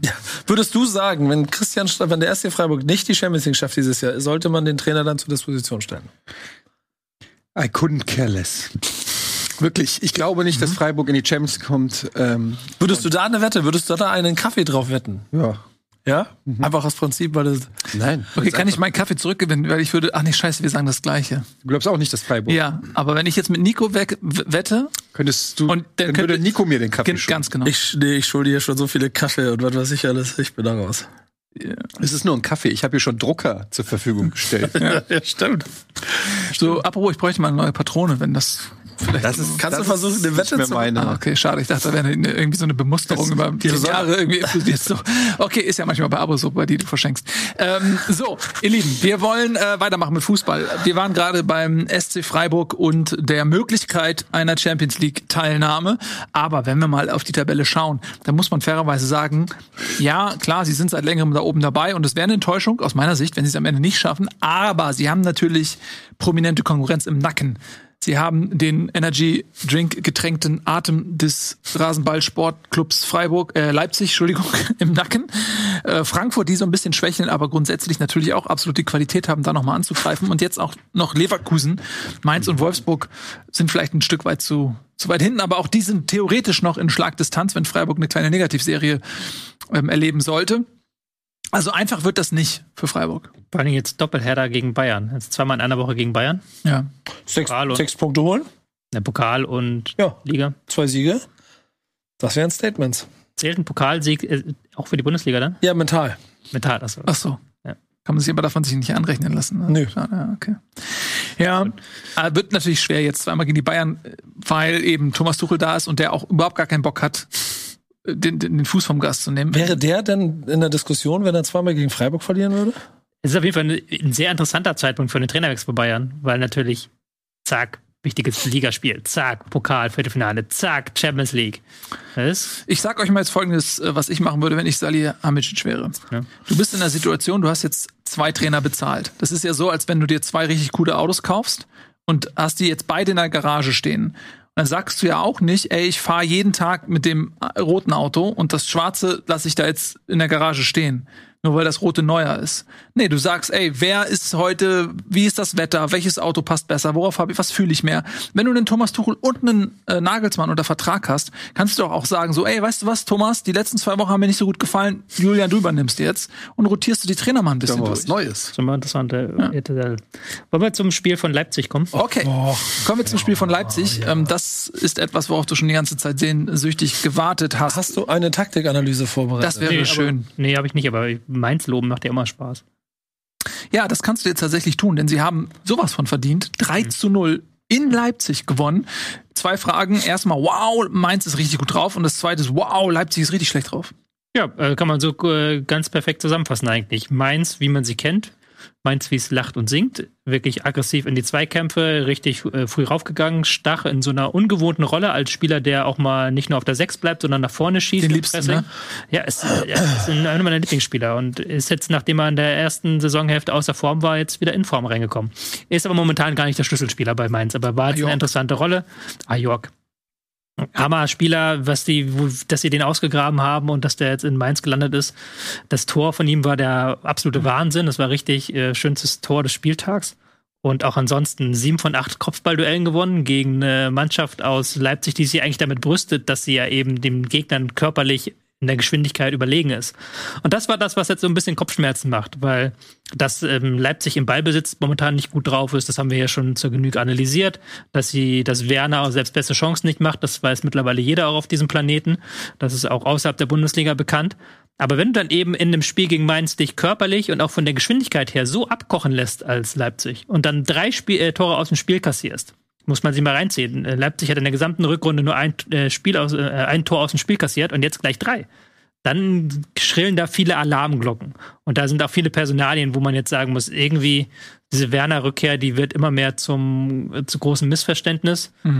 Silva, da weiß man auch nach zwei Jahren immer noch nicht, warum hat man den von Frankfurt unbedingt verpflichten müssen? Was, was soll der der Mannschaft bringen? Ähm, Forsberg wirkt über seinem Zenit im zentralen Mittelfeld, Kampel wieder mit einer schwachen Leistung. Also da sind viele Fragezeichen mittlerweile auch im Kader angekommen. Leimer wird gehen. Leimer wird wahrscheinlich gehen, ja. Ich mache mir keine Sorgen, dass Leipzig das nötige Kleingeld ähm, in der Portokasse hat, um in Salzburg wieder gute Spieler zu kaufen. Ähm, also da mache ich mir perspektivisch, ähm, sind die für mich jetzt anders zu bewerten als einen Gladbach oder so, ähm, wo du sagst, du musst irgendjemanden ersetzen. Aber entsetzlich ist ja aus Leipziger Sicht gerade ähm, der Status quo. Also mal gut, dass in Manchester, das kann mal passieren, dass du da bei dieser absoluten Weltklasse-Mannschaft unter die Räder kommst. Das denke ich, ist verziehen ein Stück weit. Aber was gar nicht gehen würde, ist, wenn man in dieser Saison die Champions League verpassen sollte, in einer Saison, in der ja durchaus auch andere Vereine was anbieten. Ne? Also Leverkusen mit dem schwachen Saisonstart, die haben natürlich da einiges liegen lassen. Und wenn man jetzt aus Leipziger Sicht wirklich an Union und Freiburg die und eventuell vielleicht Leverkusen oder Frankfurt die Champions League ähm, verpassen sollte. Das ist ja, also ich meine, kann man schwer vergleichen, aber es ist von der Größenordnung so, als wenn Dortmund die Champions League verpasst. Ja, ich von mein, den Ansprüchen her. Die haben jetzt Niederlage gegen Bochum und gegen Mainz. Und dann musst du halt einfach sagen, wenn du den Anspruch Champions League hast, musst du eigentlich, sind das zwei Vereine, die du schlagen musst, wo du punkten Musst musst. du. Also das ist dann einfach ähm, selbst verschuldet natürlich. Ähm, jetzt haben sie natürlich äh, auch noch, ich glaube, das Restprogramm ist nicht so schwierig, zumindest auf dem Papier. Wobei Leipzig, ähnlich wie auch Frankfurt zum Beispiel, auch wie viele Vereine, sich natürlich auch ein bisschen schwer tut gegen diese äh, Kontermannschaften, die so tief hinten drin stehen. Ähm, wenn du dann eben, also ein Werner ist zum Beispiel nicht der richtige Spieler unbedingt dafür. Ein Silva, hast du ja schon gesagt, ich meine, der kam mit der Empfehlung von 28 Toren aus Frankfurt. Ähm, damals hat man gesagt, ja, äh, die brauchen noch einen richtigen Knipser da vorne. Silva, eigentlich äh, auf dem Papier würde man sagen, gar nicht so schlecht, aber aus irgendeinem Grund funktioniert er einfach nicht. Vielleicht, weil er halt auch einfach nicht mehr Kostic-Flanken äh, serviert bekommt. Ähm, ja, und dann merkst du halt, äh, dass ein, ein Kuku, ein Kunku, Mhm. einfach nicht zu ersetzen ist. Selbst für Leipzig nicht. Das ist einfach so ein Unterschiedsspieler. Ohne den sind sie einfach noch mal eine ganze äh, Liga schlechter. Olmo, warum der nicht spielt, kann ich jetzt auch nicht genau sagen, war eigentlich gar nicht schlecht. War verletzt. War War verletzt, aber war auch schon wieder fit. Also der hätte auch vielleicht noch länger eingewechselt worden und hat Ja. dann äh, auch beim 2-0 oder 3-0 hat er nicht gut ausgesehen, Mhm. wo Ja. der Ball dem durch die Beine rutscht. Aber ähm, ja, irgendwie, äh, vielleicht muss man da auch mal über Marco Rose reden, warum, warum das mit Leipzig nicht ganz so gut läuft. Wobei ist jetzt ja schon interessant, das ist jetzt der wievielte Trainer am Stück, wo am Anfang so eine richtige ab, aufging und dann so, so achterbahnmäßig ab und ich, verschiedene Trainer, verschiedene Spielideen und immer ist aber so eine Achterbahnfahrt. Klar, muss man vielleicht über den Trainer reden, ja, aber muss man vielleicht auch über die Mannschaft so ein bisschen reden. Ja, unbedingt. Auf jeden Fall, klar. Danke für das Gespräch. Nee, nein, ich, ich versuche gerade, ich bin nebenbei gerade mal, äh, weil ich mal schauen wollte, weil Leipzig, äh, Leipzig hatte ja auch keinen guten Saisonstart. Die haben ja auch den Mhm. Trainer gewechselt, äh, weil ich vorhin auch Leverkusen erwähnt hatte. Äh, der war aber noch ein bisschen schlechter als der von Leipzig, aber die mussten auch erstmal wieder ein bisschen was aufholen. Das darf man, ja, wenn man dann darüber spricht, wo sie jetzt stehen, auch nicht ähm, außer Acht lassen. Eine kleine Ergebniskrise hat jeder Verein mal, aber Leipzig hat den ganz offensichtlich. Ähm, sie haben jetzt, glaube ich, ja, fünf Niederlagen aus den letzten zehn Spielen. Nur drei Siege. Mm, Da, ja, ich sprechen wir über die Mannschaft. Ich weiß noch, da haben wir mal drüber diskutiert. Da hast du gesagt, und ich genieße das jetzt. Ja, ich wusste, wusste dass du das Ja, na klar genieße ich das. Da hast du gesagt, ähm, der Ausfall von Kunku und auch von Olmo, der wird für eine Mannschaft, die so einen tiefen Kader hat wie Leipzig, zu kompensieren sein. In der Bundesliga ist das gar nicht so gefordert, weil die Qualität der Gegner nicht so hoch ist, in der Champions League vielleicht. Ähm, aber wenn man jetzt mal schaut, ähm, Kunku ist immer mit zwölf Toren immer noch der absolute Top-Torschütze auf Platz zwei, Timo Werner mit sieben, Emil Forsberg sechs. Also offensichtlich doch nicht so einfach, oder? Ja, habe ich auch total unterschätzt, so ein bisschen. Da hast du vollkommen recht. Du kannst mich jetzt hier kreuzigen an Nee, mach ich. Kreuznagel. Ich will nur ein bisschen genießen. Bitte lass mir noch ein bisschen Zeit bis Freitag, Karfreitag so. Und ähm, am Donnerstag lade ich noch euch alle zum Essen ein. Was ich unterschätzt habe, ist natürlich so ein bisschen Werner, dass der eben so gar nicht funktioniert momentan, dass der eben wieder in so ein mentales Tief geraten ist. Ähm, auch viele andere Spieler haben ja schon gesagt, die eben nicht die Form bringen. Und dann hast du eben vorne in der Offensive, das habe ich auch schon immer wieder gesagt, das Ballbesitzspiel ist so lahm und dann von links nach rechts und diese Überraschungsmomente eben, durch den ein Kunku reinbringt, auch mhm. eine Olme diese Saison gar nicht so stark, aber vor allen Dingen ein Kunku, aber auch ein Schlager, der jetzt ja auch fehlt, die fehlen total. Und da hat eben Leipzig, das habe ich falsch falsch eingeschätzt hat, keine taktischen Mittel, die individuellen Ausfälle zu kompensieren, weil sie da eben taktisch im Ballbesitzspiel nicht gut genug sind für. Ja, und was halt auch auffällt, und das ist das, was du eben auch nochmal angesprochen hattest, die Rückkehr Timo Werners. Er war ja in seiner ersten Zeit im Prinzip unangefochtener Fixpunkt da vorne im Sturm. Die haben ihm zugeordnet, äh, zugearbeitet, die anderen Spieler. Ähm, das hat sich in der Zwischenzeit ja auch verändert. Jetzt fehlt ein Kunku, aber man hat gerade auch zu Beginn gemerkt, eigentlich ist ein Kunku der Fixpunkt und nicht mehr Timo Werner, aber er muss irgendwo auch ein Fixpunkt sein. Äh, man muss das System dann auch ein bisschen auf Timo Werner einstellen. Und selbst wenn jetzt ein, ein Kunku fehlt, du siehst halt bei Timo Werner, und das ist das, was ihm auch in Chelsea am Ende zum Verhängnis geworden ist, die Verwertung der Chancen. Er, er spielt sich Chancen, er läuft gut, er hat gute Laufwege, er hat das Tempo, er bringt sich immer wieder in diese Position. Aber am Ende des Tages ist es mittlerweile so, wenn, wenn Timo Werner allein aufs Tor zuläuft, dann habe ich das Gefühl, bah, den wird er wahrscheinlich nicht machen. Und in den meisten Fällen liegt man mit dem Gefühl richtig. Er braucht zu viele Chancen. Ja, ja er ist auch ein Spiel, äh, ich will nicht sagen eindimensional, aber er hat halt eine Stärke, das ist seine, seine Geschwindigkeit. Ansonsten finde ich, bietet er gar nicht so viel. Also er ist halt einfach ein super schneller Stürmer, der äh, geschickt werden kann. Aber die Frage ist ja auch, wie gut passt das zum, zum Spiel, gerade wenn du dann noch so Spieler wie Schoboschlei, wie, wie Kunku und so weiter hast. Also es, äh, es, es, es wirkt so ein bisschen, wie du schon gesagt hast, Tobi, das ist so ein Spieler, klar, der würde sicherlich vielen Mannschaften zugute tun, gerade so, so Kontermannschaften und so, da könnt, könnte der wahrscheinlich wieder 20, 25 Tore schießen, wenn er bei Union oder was weiß ich, bei Freiburg oder so spielt. Aber für das, für das Ballbesitzspiel von Werner bei Leipzig. Union wäre so geil. Hä? Werner bei Union wäre so geil. Ja, ja, das würde super passen, ne? Ja. Aber, aber bei Leipzig ist es so ein bisschen, ja, ich weiß nicht, wie, was, was da der Gedanke irgendwie ist. Aber es war ja auch, es wirkte auch so damals schon wie so ein bisschen Notkopf. Wer ist gerade auf dem Markt, der ist unglücklich, dann lass uns halt den nehmen. Aber es wirkte jetzt nicht so, wie Leipzig schon normalerweise den Kader plant, wo man schon irgendwie zwei Jahre im Voraus sich irgendjemanden sichert, weil der ins Konzept passt oder so. Ja. Ich glaube, sie haben ihn sich schon auch gesichert, weil sie wissen, dass ein Kongo den Verein verlässt. Ja. Und der sollte dann einfach diese Lücke schließen. Das war dann auch schon perspektivisch, glaube ich, durchaus. Und äh, weniger, weil in dem Moment irgendwie der Schuh drückte.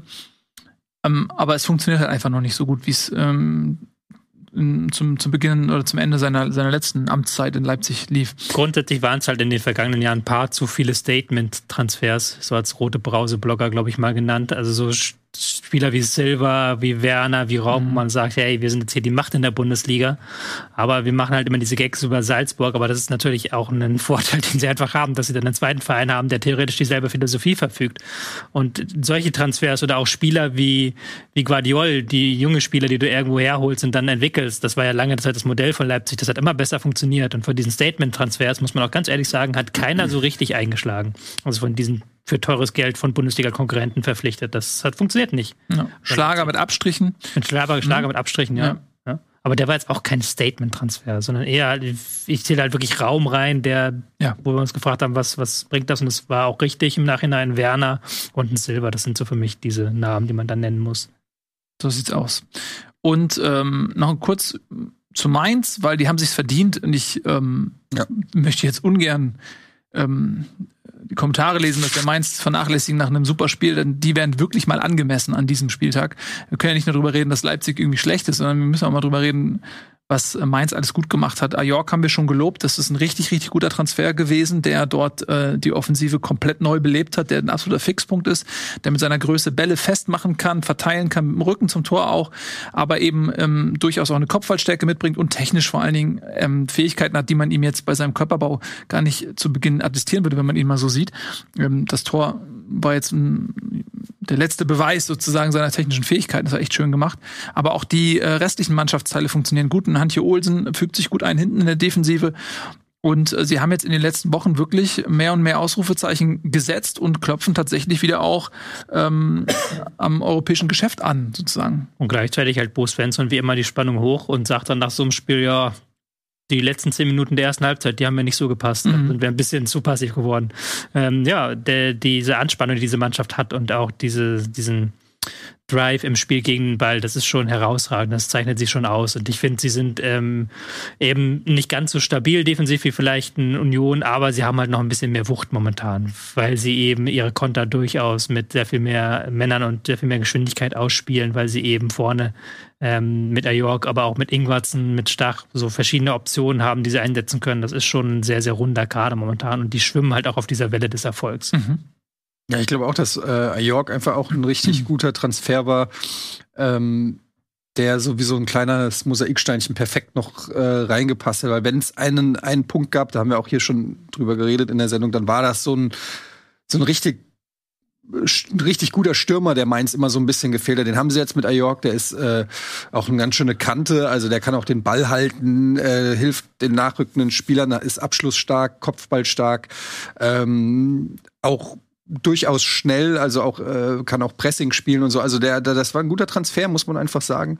Und ich finde auch, wenn man sich so den Kader anguckt, ähm, dann ja, würde es mich nicht wundern, wenn Mainz da äh, noch mal im Kampf um die internationalen Plätze mit einsteigt, weil die auch momentan selbstbewusst Sind sie auch, muss, sind sie schon mittendrin. Also Platz eigentlich schon 6 mittendrin. ist ein Punkt. Ja. Ähm, und in der Tabelle zeigt sie übrigens auch wieder so ein schönes Gefälle. Also Wolfsburg, äh, Leverkusen, Mainz, die haben sich da jetzt richtig rangedockt, ne? Ähm, an äh, die Frankfurter Eintracht und äh, da ist dann bis zu Gladbach auf Platz 10 ein Sieben-Punkte-Loch, was vermutlich auch bis zum Ende der Saison nicht mehr eingeholt werden kann, so wie Gladbach derzeit auftritt. Bremen hat ja auch verloren. Ähm, also bis Platz äh, 9 ist alles offen, zumindest mal was Euroleague angeht. Und Rückrundenplatz zwei. Ne? Also in der Rückrundentabelle ist Mainz Platz zwei, zwei Punkte hinter hinterm BVB. Also Mhm. vor Bayern, vor Union, vor Leverkusen. Also eines der formstärksten Teams zurzeit. Ähm, bin ich mal gespannt, ob sie das halten können. So, das ist auf jeden Fall eine tolle Entwicklung für Mainz. Können wir mal ganz kurz aufs Restprogramm schauen, was die noch so vor der Brust haben. Für Mainz geht es äh, nach äh, Bremen. Nee, zu Hause haben sie Bremen, Entschuldigung. Dann geht es nach Köln. Ähm, da ist auf jeden Fall auch was zu. Und die Bayern haben sie dann noch. Äh, klar, ist jetzt gerade ein bisschen unangenehm. Ich weiß gar nicht, 22.04., ob das irgendwie Champions League Sandwich sein könnte. Ähm, Wolfsburg haben sie noch, äh, Schalke, Frankfurt, Stuttgart, Dortmund. Also ähm, ein okayes Programm. Durchaus mit Schwierigkeiten, aber ist auch noch ein bisschen was zu holen. Nicht das leichteste. Aber Programm. gerade Wolfsburg, Frankfurt, Dortmund, das sind dann natürlich Spiele, wenn man die erfolgreich gestaltet. Das du kann auch spannend werden da oben. Ne? du es noch äh, in eigener Hand, sagen wir mal so. Gut, äh, Nico, such dir mal was aus. Mich nervt das, dass wir jetzt auch noch nach Mainz müssen. Denn das sieht nicht gut aus gerade. Das gefällt mir nicht. Das ist eine Überleitung, kannst du übernehmen. Ja, nee, ich frage mich, ähm, wie tief der Pessimismus mich führt, dieser Tunnel, den du gerade gegräbst. Also wo, wo, in welcher Gesteinsschicht des Pessimismus endet der? Du hast jetzt, du hast jetzt eine Wahl des Jammerns. Du Ja. kannst jetzt entweder hören, wie Nico jammert über Werder, oder du kannst hören, wie Etienne jammert über die Eintracht. Nee, ich hatte jetzt ja Nico gefragt und deswegen, ähm, Ich darf jammern. du darfst zuerst jammern. Ich darf zuerst jammern. ja Mann, dann ja Mann. Ja, Mann. Ja, dumm, ne? Tut mir ehrlicherweise am meisten, also für den ganzen Abstiegskampf leid, weil das, das darfst du nicht verlieren. Ähm, Nach Dortmund die zweite Mannschaft, die Hoffenheim in der Liga hält, Bremen. ja, genau. Also, das hat mich wirklich also, ziemlich, geärgert. Ähm, auch weil beide Gegentore nach dem gleichen miserablen Zweikampfverhalten nach dem gleichen Schema fallen, das ist alles so, äh. Und du ja sonst es ja eigentlich gar nicht so schlecht machst. Bremen spielt ja sonst wieder ganz gefällig. Es, es hat das Ganze ja auch ganz gut im Griff, spielt auf jeden Fall wie eine Mannschaft, die dahin gehört, wo sie in der Tabelle auch stehen, finde ich, machen das ganz gut. Und am Ende machst du ein 1-0 durch deine beiden Topstürmer, die von, äh, der, wer war's? Ir- Irgendeiner, was gar nicht, was gar nicht, äh, auf jeden Fall allen Ernstes zum Sturm der Nationalmannschaft auch diskutiert wurde. Ich weiß nicht, wer- ich glaube, wer, wer sitzt, wer war denn das? Ich Ohne Bratze? Nee, nee, nee. Irgendjemand, auf jeden Fall irgendwie so ein Satz ist da gefallen, dass auch Marvin Duksch mit seiner Qualität auf jeden Fall einer ist, den man im, im Duo mit Füllkrug gemeinsam mal in den Raum werfen sollte. Würde. Finde ich total absurd und bescheuert. Ich freue mich darüber, dass sie ähm, das da vorne so ganz gut machen. Nur halt defensiv halt genau diese Fehler. Und das ist halt schade, weil ähm, wir, gut, wir haben die ganzen Verletzungen hinter uns, Krankheiten hinter uns gebracht. Das heißt, jetzt ist wieder so Richtung erste Elf, jetzt sind sie wieder alle da und trotzdem sind hinten immer die gleichen Lücken. Und ich glaube, wenn es Bochum nicht geben würde, wären wir die Schießbude der Liga. Das ist auch eine Sache, über die du sprechen musst, wenn du 50 Gegentore gekriegt hast und trotzdem Elfter bist und eigentlich, und das ist das deine Jammersache, wenn alles gut läuft, kommt vorher noch Köln, die sich mit dem Abstiegskampf beschäftigen müssen, bevor Werder Bremen wirklich nochmal ernsthaft unten reinrutscht. Aber neun Punkte oder zehn Punkte Hört sich erst, ja, ja, ich weiß, hört sich sicher an. So. Und deswegen gehe ich auch ehrlicherweise davon aus, dass das so läuft und dass es gut läuft. Aber dieses Spiel ist eins, da holst du einen Punkt und dann machst du so weiter. Wenn du jetzt schon anfängst, nur 90 Prozent zu geben und dann kriegst du nächste Woche von Mainz auf den Arsch und die Punkte. Und ich, ich sag ja, das ist so, das ist so wie wenn du, wenn du so, wenn du merkst, die Flut kommt, erst, erst geht Köln unter. So, aber ähm, wenn das Wasser da ankommt, dann möchte ich nicht in Bremen sitzen, weil dann geht die Panik, glaube ich, los. Und das will ich vermeiden. Und deswegen hat mich diese Niederlage so geärgert. Auch unnötig, ne? Ja. Also wirklich komplett unnötig. Weil Hoffenheim war gut. Also das, du hattest nicht das Gefühl, dass da jetzt eine komplett unterlegene Mannschaft ankommt. Du hast gemerkt, das 3-1 gegen Hertha hat ihnen gut getan. Sie haben stabil gestanden, sie haben den Ball gut laufen lassen, auch unter Druck. Aber ja, Torgefahr war dann nicht da. Und dann eben zweimal dieselbe Flanke, selbes Muster. Äh, äh, Ball fliegt über die Abwehr drüber, auf die Ball für eine Seite, Außenverteidiger kommt frei zur Flanke. In der Mitte laufen zwei Spieler Richtung ersten Pfosten, ziehen damit alle Blicke auf sich. Die gesamte Werder-Abwehr konzentriert sich nur auf sie. Ball fliegt drüber und am langen Pfosten steht jemand frei. Und es ist ja dann bezeichnend, dass mit Kramaric und Baumgartner zwei Spieler Kopfballtore machen die jetzt nicht die Kopfballspieler sind. Also die sagst du nicht, die, die habe ich als erstes auf dem Schirm. Und das hat dann aber auch Hoffenheim sehr gut ausgenutzt. Ja. Und danach, erst danach ist Werder so richtig in diesen Okay, Go-Mode gegangen und hat dann wirklich Gas gegeben. Und das war dann ein bisschen zu spät vielleicht. Und ohne diese Fehler wäre das auch anders ausgegangen. Ja, gehe ich ehrlicherweise auch von aus so. Deswegen ärgert es mich auf verschiedenen Ebenen. Aber ja, du, du kannst, auf dem Tableau braucht man nicht darüber zu reden, dass du mit 31 Punkten jetzt erstmal nicht über Abstiegskampf nachdenken musst mit neun Punkten Vorsprung. Aber ich bin gespannt, wie das da unten weiter ablaufen wird. Denn Hoffenheim hat jetzt bewiesen, dass sie Bock haben zu punkten. Bochum punktet. Dann gucken wir mal. Also bei Stuttgart und Schalke, ja, da sind wir ja voll dabei, so. Deswegen mache ich mir da nicht so viel Sorgen. Aber du bist bei Werder, und das ist vielleicht der letzte Satz dazu, du bist in dieser ganz gefährlichen Situation, ich wünsche mir ja, dass ich am 30. Spieltag die Saison abhaken kann und alles egal ist so. Aber das ist auch eine verdammt gefährliche Situation. Weil wenn du nämlich schon drei Wochen zu früh das Ganze abhakst, dann verlierst du den, dann verlierst du die, die, das, die, das, die Energie. So ist Bremen abgestiegen damals. Ähm, ich sehe, dein, dein Trauma ist real und. Aber so, so weit, so weit aber, nein, nein, so weit ja. will ich gar nicht sehen. Nein, ich rede auch von der Gesamtkonstellation, von der Gesamtdynamik der Mannschaft. Du musst auch aufpassen, selbst ich glaube auch, das ist Abstiegskampf müssen wir es nicht äh, reinreden. Da werden sie irgendwo noch die drei Punkte holen, die sie brauchen, oder die vier. Was halt dann natürlich aber auch eine blöde Situation ist, wenn so eine Saison ausläuft und du dann oh. das Gefühl hast, irgendwie, du machst nicht mehr den nächsten Step drauf. Also das halt muss der Werder eigentlich machen, weil Werder hat ja gute Anlagen, haben auch wieder im Spielaufbau gute Sachen gezeigt, aber wenn sie halt so in bestimmten Spielphasen noch besser werden, ich rede jetzt gerade im Spiel gegen den Ball, gerade Sicherung der Abwehr und sowas und aber auch vorne im Angriff so ein bestimmter Abläufe besser werden, das kannst du ja eintrainieren, dann könntest du eine gute Grundlage schaffen für die kommende Saison. Aber dafür muss halt eben dieser Fokus drauf bleiben. Genau. Und, und das zweite, das Kleingedruckte ist halt, ich kann ganz, ganz glaube ich fast davon ausgehen, dass Niklas Füllkrug, wenn da irgendwas kommt, dann ist der weg. Und dann ist es auch gut. Dann, dann kommt ein bisschen Geld in die Kasse. Aber dieses Preissegment sieht natürlich schöner aus, wenn er mit 22 Toren Torschützenkönig wird und nicht, wenn er mit 15 Toren Dritter in der Torschützenliste wird, weil die Mannschaft aufhört, Fußball mhm. zu spielen. Und das ist das, was mich mehr ärgert an dem Ganzen. Plus ein bisschen Auge, aber. Ja. Und man sieht auch einfach ganz klar, wie, abhängig Bremen auch von diesem Sturmduo ist, insbesondere Niklas Füllkrug. Und ja. in der Abstiegssaison hat er verletzungsbedingt im Prinzip in der Crunch-Time gefehlt und das äh, war sicher, ja, ist ja so. Crunch-Time, die gesamte Saison. ja, genau. ja, aber auch. Dritten jetzt, Spieltag, glaube ich, Kreuzbandriss oder Ja, so. aber ich meine jetzt auch insbesondere, als sie dann irgendwie da gefühlt 15 Spiele in Folge gewonnen haben. Mhm. Ähm, so, und klar, wenn der jetzt mal ausfallen sollte, dann ist das auch eine andere Bremer Mannschaft. Ähm, aber ja, da, da bin ich aber, das habe ich, das habe ich, das, das macht der Duxch auch gut.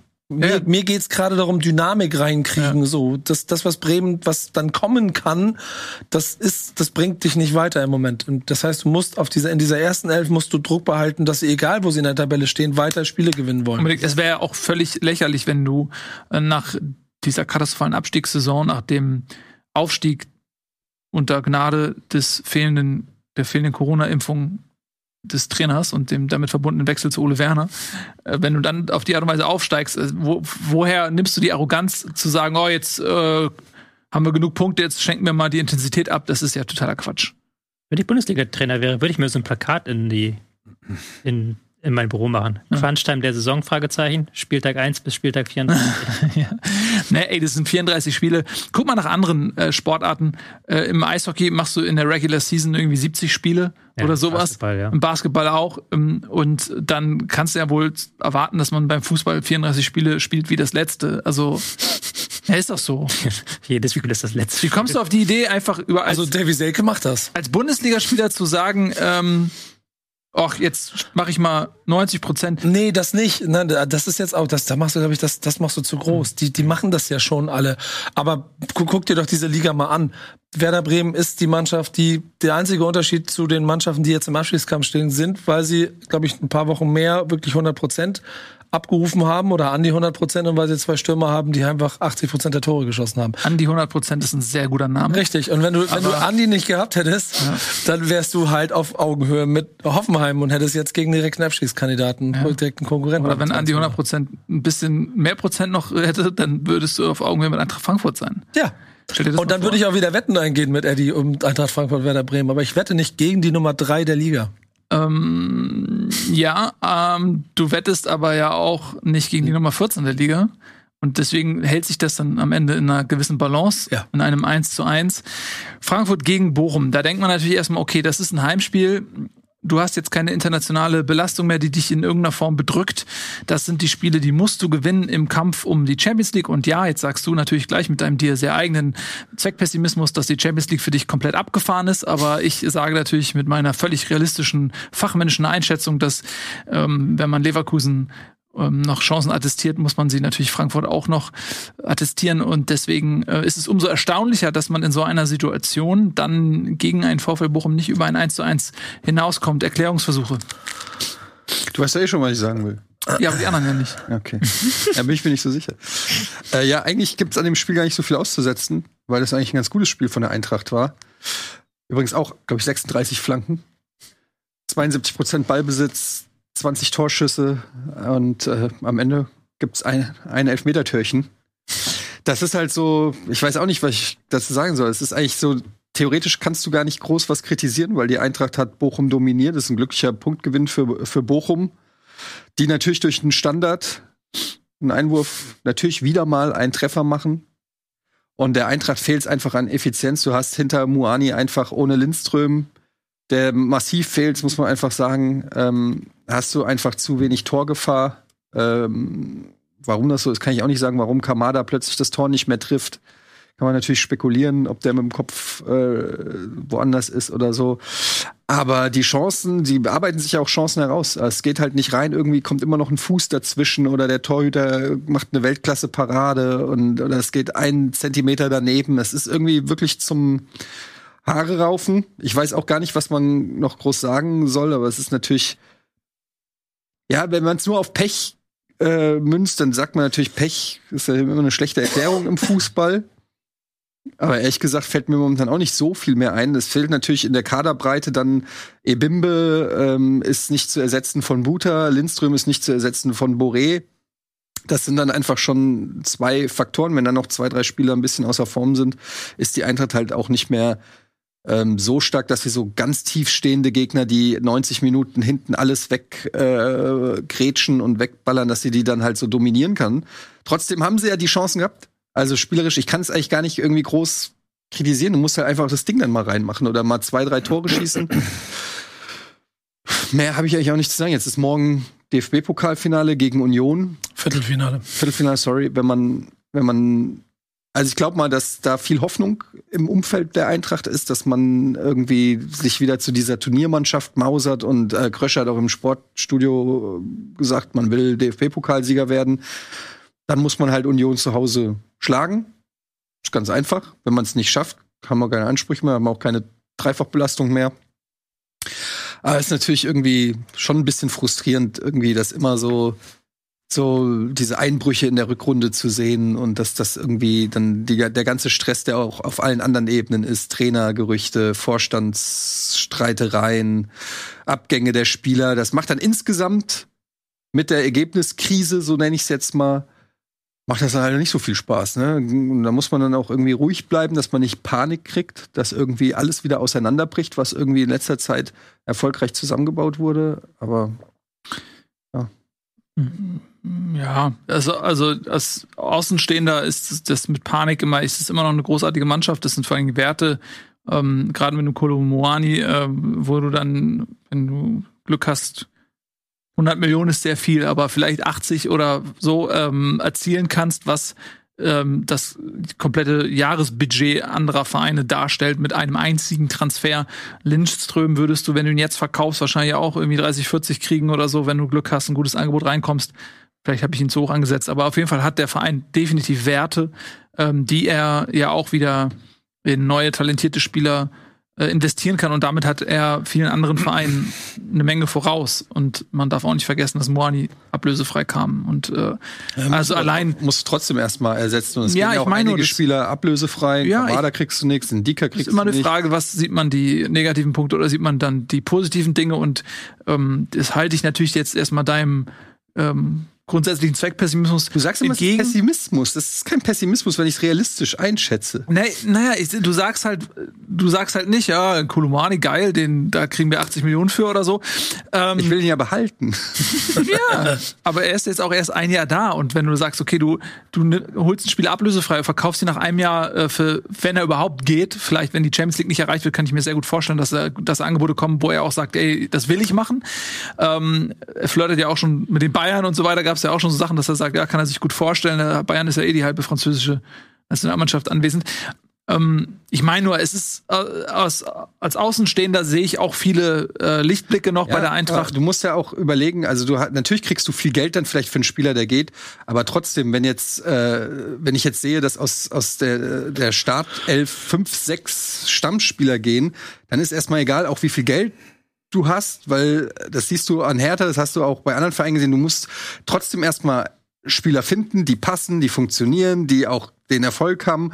Du musst die ins Gehaltsgefüge äh, einführen, du musst eventuell Ablöse oder Handgeld zahlen oder so. Also ich mein, äh, es ist es ist natürlich besser, als wenn sie für lau gehen und du nichts dafür kriegst. Natürlich, so kann man das sehen.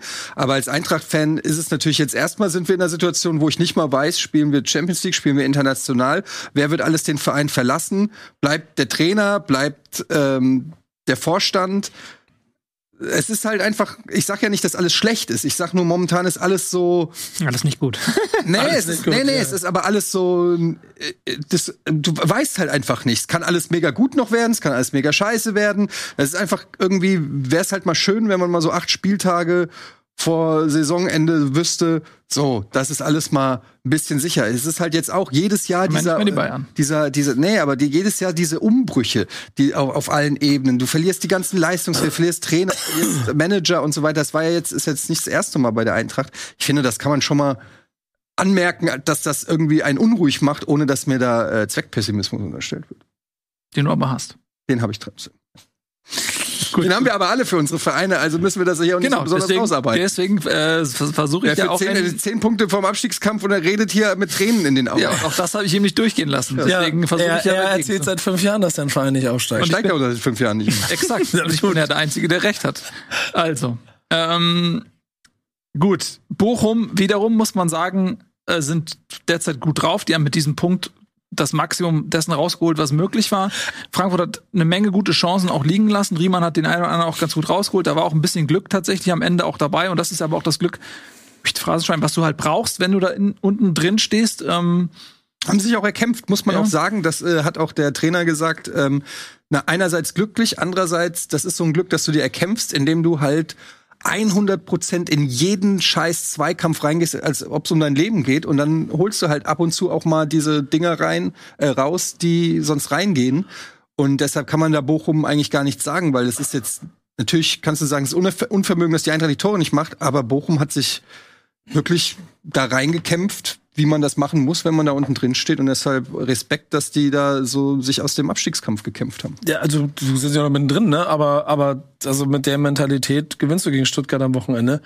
Und wenn du dir mal anguckst, wie sie gegen ähm, sowohl, ich meine, sowohl Köln als auch Leipzig, als auch jetzt Frankfurt kann daran verzweifeln, dass man erzählt, keine Ahnung, wie die hier Punkte gesammelt haben, aber sie haben Punkte gesammelt. Machen die das und bleiben in diesem ganzen Konstrukt da unten die, die am wahrscheinlichsten drin bleiben. Das weil- haben sie auch schon gewonnen. ja, weil, weil sie, weil sie einfach, weil sie wirklich damit mit Mann und Maus bewaffnet in diese Spiele reingehen. Und da würde mich mal Union gegen Bochum interessieren, wie dieses Spiel wird. Mhm. Das, das kann, das, also, Aber hat Bochum in der Hinrunde gewonnen. Ja, das meine ich, das, das, das sieht ja auf dem Tableau, also fast wie eine Mannschaft aus die Union dann, die dann, also anderes Niveau im Kader, aber genauso unangenehm. Dann legen die den Ball an den Mittelkreis und beide gucken sich den einfach 18 Minuten an, oder was passiert da? Ja, wie du gesagt hast, und Schalke hat ja auch Union schon geärgert, Ja. einen Punkt geholt. Bin ich gespannt. Also zurück aber zu Bochum, damit sind die für mich auf jeden Fall mal abgesehen davon, dass die tabellarisch ja auch einen Schritt vor sind, aber das, das, das selbst bei dem Programm, das sie noch haben, das, das sieht alles nach. Ich bin noch nicht sicher, weil Nee, es sieht aber es sieht besser aus Sieht, als du es ist mega, es ist mega gut, auch dieser Punkt mega gut. Ja. Also, müsst ihr auch sagen, und dass sie kämpfen, klar, aber ich war jetzt auch wieder sehr glücklich, habt ihr ja auch schon gesagt, Boré alleine hatte genauso viele Schüsse wie die gesamte Bochumer Mannschaft. Und dass du halt nach dem Einwurf zum Tor kommst, ist halt auch wieder lächerlich, haben wir noch gar nicht erwähnt, was das lächerlich ist, das Fra- Frankfurt Standardsituation so, sagt Glasner auch noch, die müssen besser verteidigen und dann kriegen sie nach einem Einwurf ein Gegentor, also absolut. Ja, fragt man, Ma- äh, fragt man Leipzig nach, die haben das gleiche gehabt. Ja, aber das Wobei man sagen muss, das Anti-Afdijay, wie heißt das? Anfiatjay. Ajay. Weil, Alter, was der für Einwürfe macht, ist schon auch ein bisschen eine andere Disziplin. Ja. Das war bei der Regelauslegung, wie ein Einwurf funktioniert, nicht Schick- eingeplant. Dass, dass, dass da einfach so ein Typ kommt, der einfach den Ball einmal über den Platz werfen kann. Also das ist halt jedes Mal, wenn die dann einen Einwurf haben, das ist eigentlich wie ein Eckstoß. Ich frage mich, als sie den geholt haben, haben sie auf die, haben sie auf die Qualitäten am Ball oder äh, war es das Einwurfvideo? Das Das ist halt auf jeden Fall ein Skill, den der hat. stark. Das ist halt den Roy D-Lab. Ja. Der hat immer diese mega Einwürfe gemacht. Ja, es gibt ja mittlerweile ähm, auch wirklich Einwurftrainer. Die haben wir auch schon mal drüber gesprochen, die einfach nur wirklich spezialisiert Einwürfe trainieren. Äh, Liverpool, meine ich, hatte mal auch lange Mhm. Zeit mh, so einen, ich weiß gar nicht, Diese wie Saison heißt. offensichtlich nicht. Ja, ich glaube nicht, dass äh, die Einwurfschwäche das ist, was Liverpool gerade zu schaffen macht. Ähm, gut. Ein Spiel bleibt noch und das war eigentlich auch ein ganz interessantes, auch wenn jetzt die Konstellation vielleicht, ähm, sage ich mal, in der neutralen Zuschauerschaft äh, nicht unbedingt für Begeisterungsstürme sorgt, aber Wolfsburg zu Hause gegen Augsburg. Wolfsburg nun mal jetzt auch eine Mannschaft, die sich dann nach sehr, sehr zähem und schwierigem Saisonbeginn da oben noch mal rangesaugt hat und durchaus noch mit Chancen versehen ist, einen internationalen äh, Tabellenplatz zu erreichen am Ende der Saison. Spielen jetzt hier gegen Augsburg und ähm, ja, liegen irgendwann relativ schnell nach 32 Minuten 2 zu 0 hin- hinten. Und das war ein rabenschwarzes Spiel irgendwie. Ähm, Arnold erst mit einem Eigentor, dann mit einem verschossenen Elfmeter, wo man sagen könnte, okay, FCA steht für FC Arnold in dem Fall. Und ja, es sah wirklich danach aus, als wenn an dem Tag wirklich gar nichts laufen sollte für die Wölfe. Und dann haben sie es am Ende aber noch mal rumreißen können, tatsächlich. Einen völlig äh, verkorksten Tag dann noch mal gerettet aus, Wolfs aus Augsburger Sicht. Genau das Gegenteil. Die haben, trauen natürlich dann den drei Punkten nach. Ähm, aber ich glaube, in Wolfsburg ist man jetzt auch ein bisschen unschlüssig, wie man diesen Punkt bewerten soll. Auf der einen Seite, wenn du sechs Minuten vor Schluss 2-0 hinten liegst und holst noch einen Punkt, alles gut. Aber nach Spielverlauf ist das auch ärgerlich. Wir reden ja immer über Mentalität, aber das wird ja immer so gedeutet, ja, dann werfen sich die Spieler in die Zweikämpfe und brüllen und äh, grätschen den Gegner um und hauen ihn um. Kann aber auch so sein wie Arnold einfach, dass der halt wirklich so Eigentor, er verschießt den Elfmeter wirklich in Richtung der VW-Werke, die konnten da, ich weiß nicht, ob da jetzt in irgendeinem Auto jetzt ein Ball drin ist, ähm, aber dann in der zweiten Halbzeit geht der voran, macht auch noch wirklich spielt gute Pässe, ist wirklich der aktivste Spieler, über den jeder Angriff dann läuft, leitet das 2 zu 1 ein und ist dann wirklich einer der besten Spieler, obwohl er halt in der ersten Halbzeit komplett seine Mannschaft auf die Verliererstraße gebracht hat. Das ist ja auch so eine Form von Mentalität, von Siegeswillen, von auch ähm, Gewissheit in die eigenen Stärken, die du brauchst auf dem Niveau. Und da fand ich, das fand ich sehr beeindruckend, diese Leistung von Arnold. Mhm. Ja, und so steht am Ende ein 2 zu 2, was ja so ein bisschen langweilig fast ist. Augsburg, die bleiben so ein bisschen in, in der ähm, Zone, sind so die, die ersten, die, die du hast es von als Flut beschrieben, Nico, die ersten, die die Flut noch so kommen sehen, aber im Prinzip eigentlich noch weit genug weg sind und hoch genug stehen, als dass sie wirklich Angst haben müssen. Und für Wolfsburg ist das im Grunde genommen echt ärgerlich, ähm, weil sie eben auch aufgrund dessen, was die Konkurrenz so anbietet, wirklich die Chance haben, da oben noch mal anzugreifen. Und ähm, Ja, Die wären mit einem Sieg auf sechs gesprungen. wären mit einem Sieg auf sechs gesprungen. Ja, die wären jetzt bei 41 Punkten, ähm, hätten das bessere Torverhältnis und hätten Frankfurt auf Platz 7 verdrängt. Also das, ich glaube, da kann man sich aus Wolfsburger Sicht auch schon ein bisschen ärgern. Ihr ärgert euch auch und zwar, weil die Sendung vorbei ist. Aber wir hoffen, ihr hattet Spaß. Da kommt noch mal der erhobene Zeigefinger. Ja, ich muss noch eine wichtige Sache erklären, dann machen Ja. wir auch gleich Schluss. Ähm, wir haben ja vor einiger Zeit hier eine Challenge gemacht in der Sendung und da war es war eine Podcast-Challenge zwischen den verschiedenen Fußball-Podcasts. Ja, es gibt andere Fußball-Podcasts, aber ihr hört bitte weiterhin nur diesen. Ähm, und die Challenge war, wer schafft es die meisten Spender für die DKMS, für ähm, Knochenmarkspenden, wo man ja das Stäubchen sich reinstecken muss und dann äh, kann man da Knochenmarkspender werden, wenn es eventuell gebraucht wird.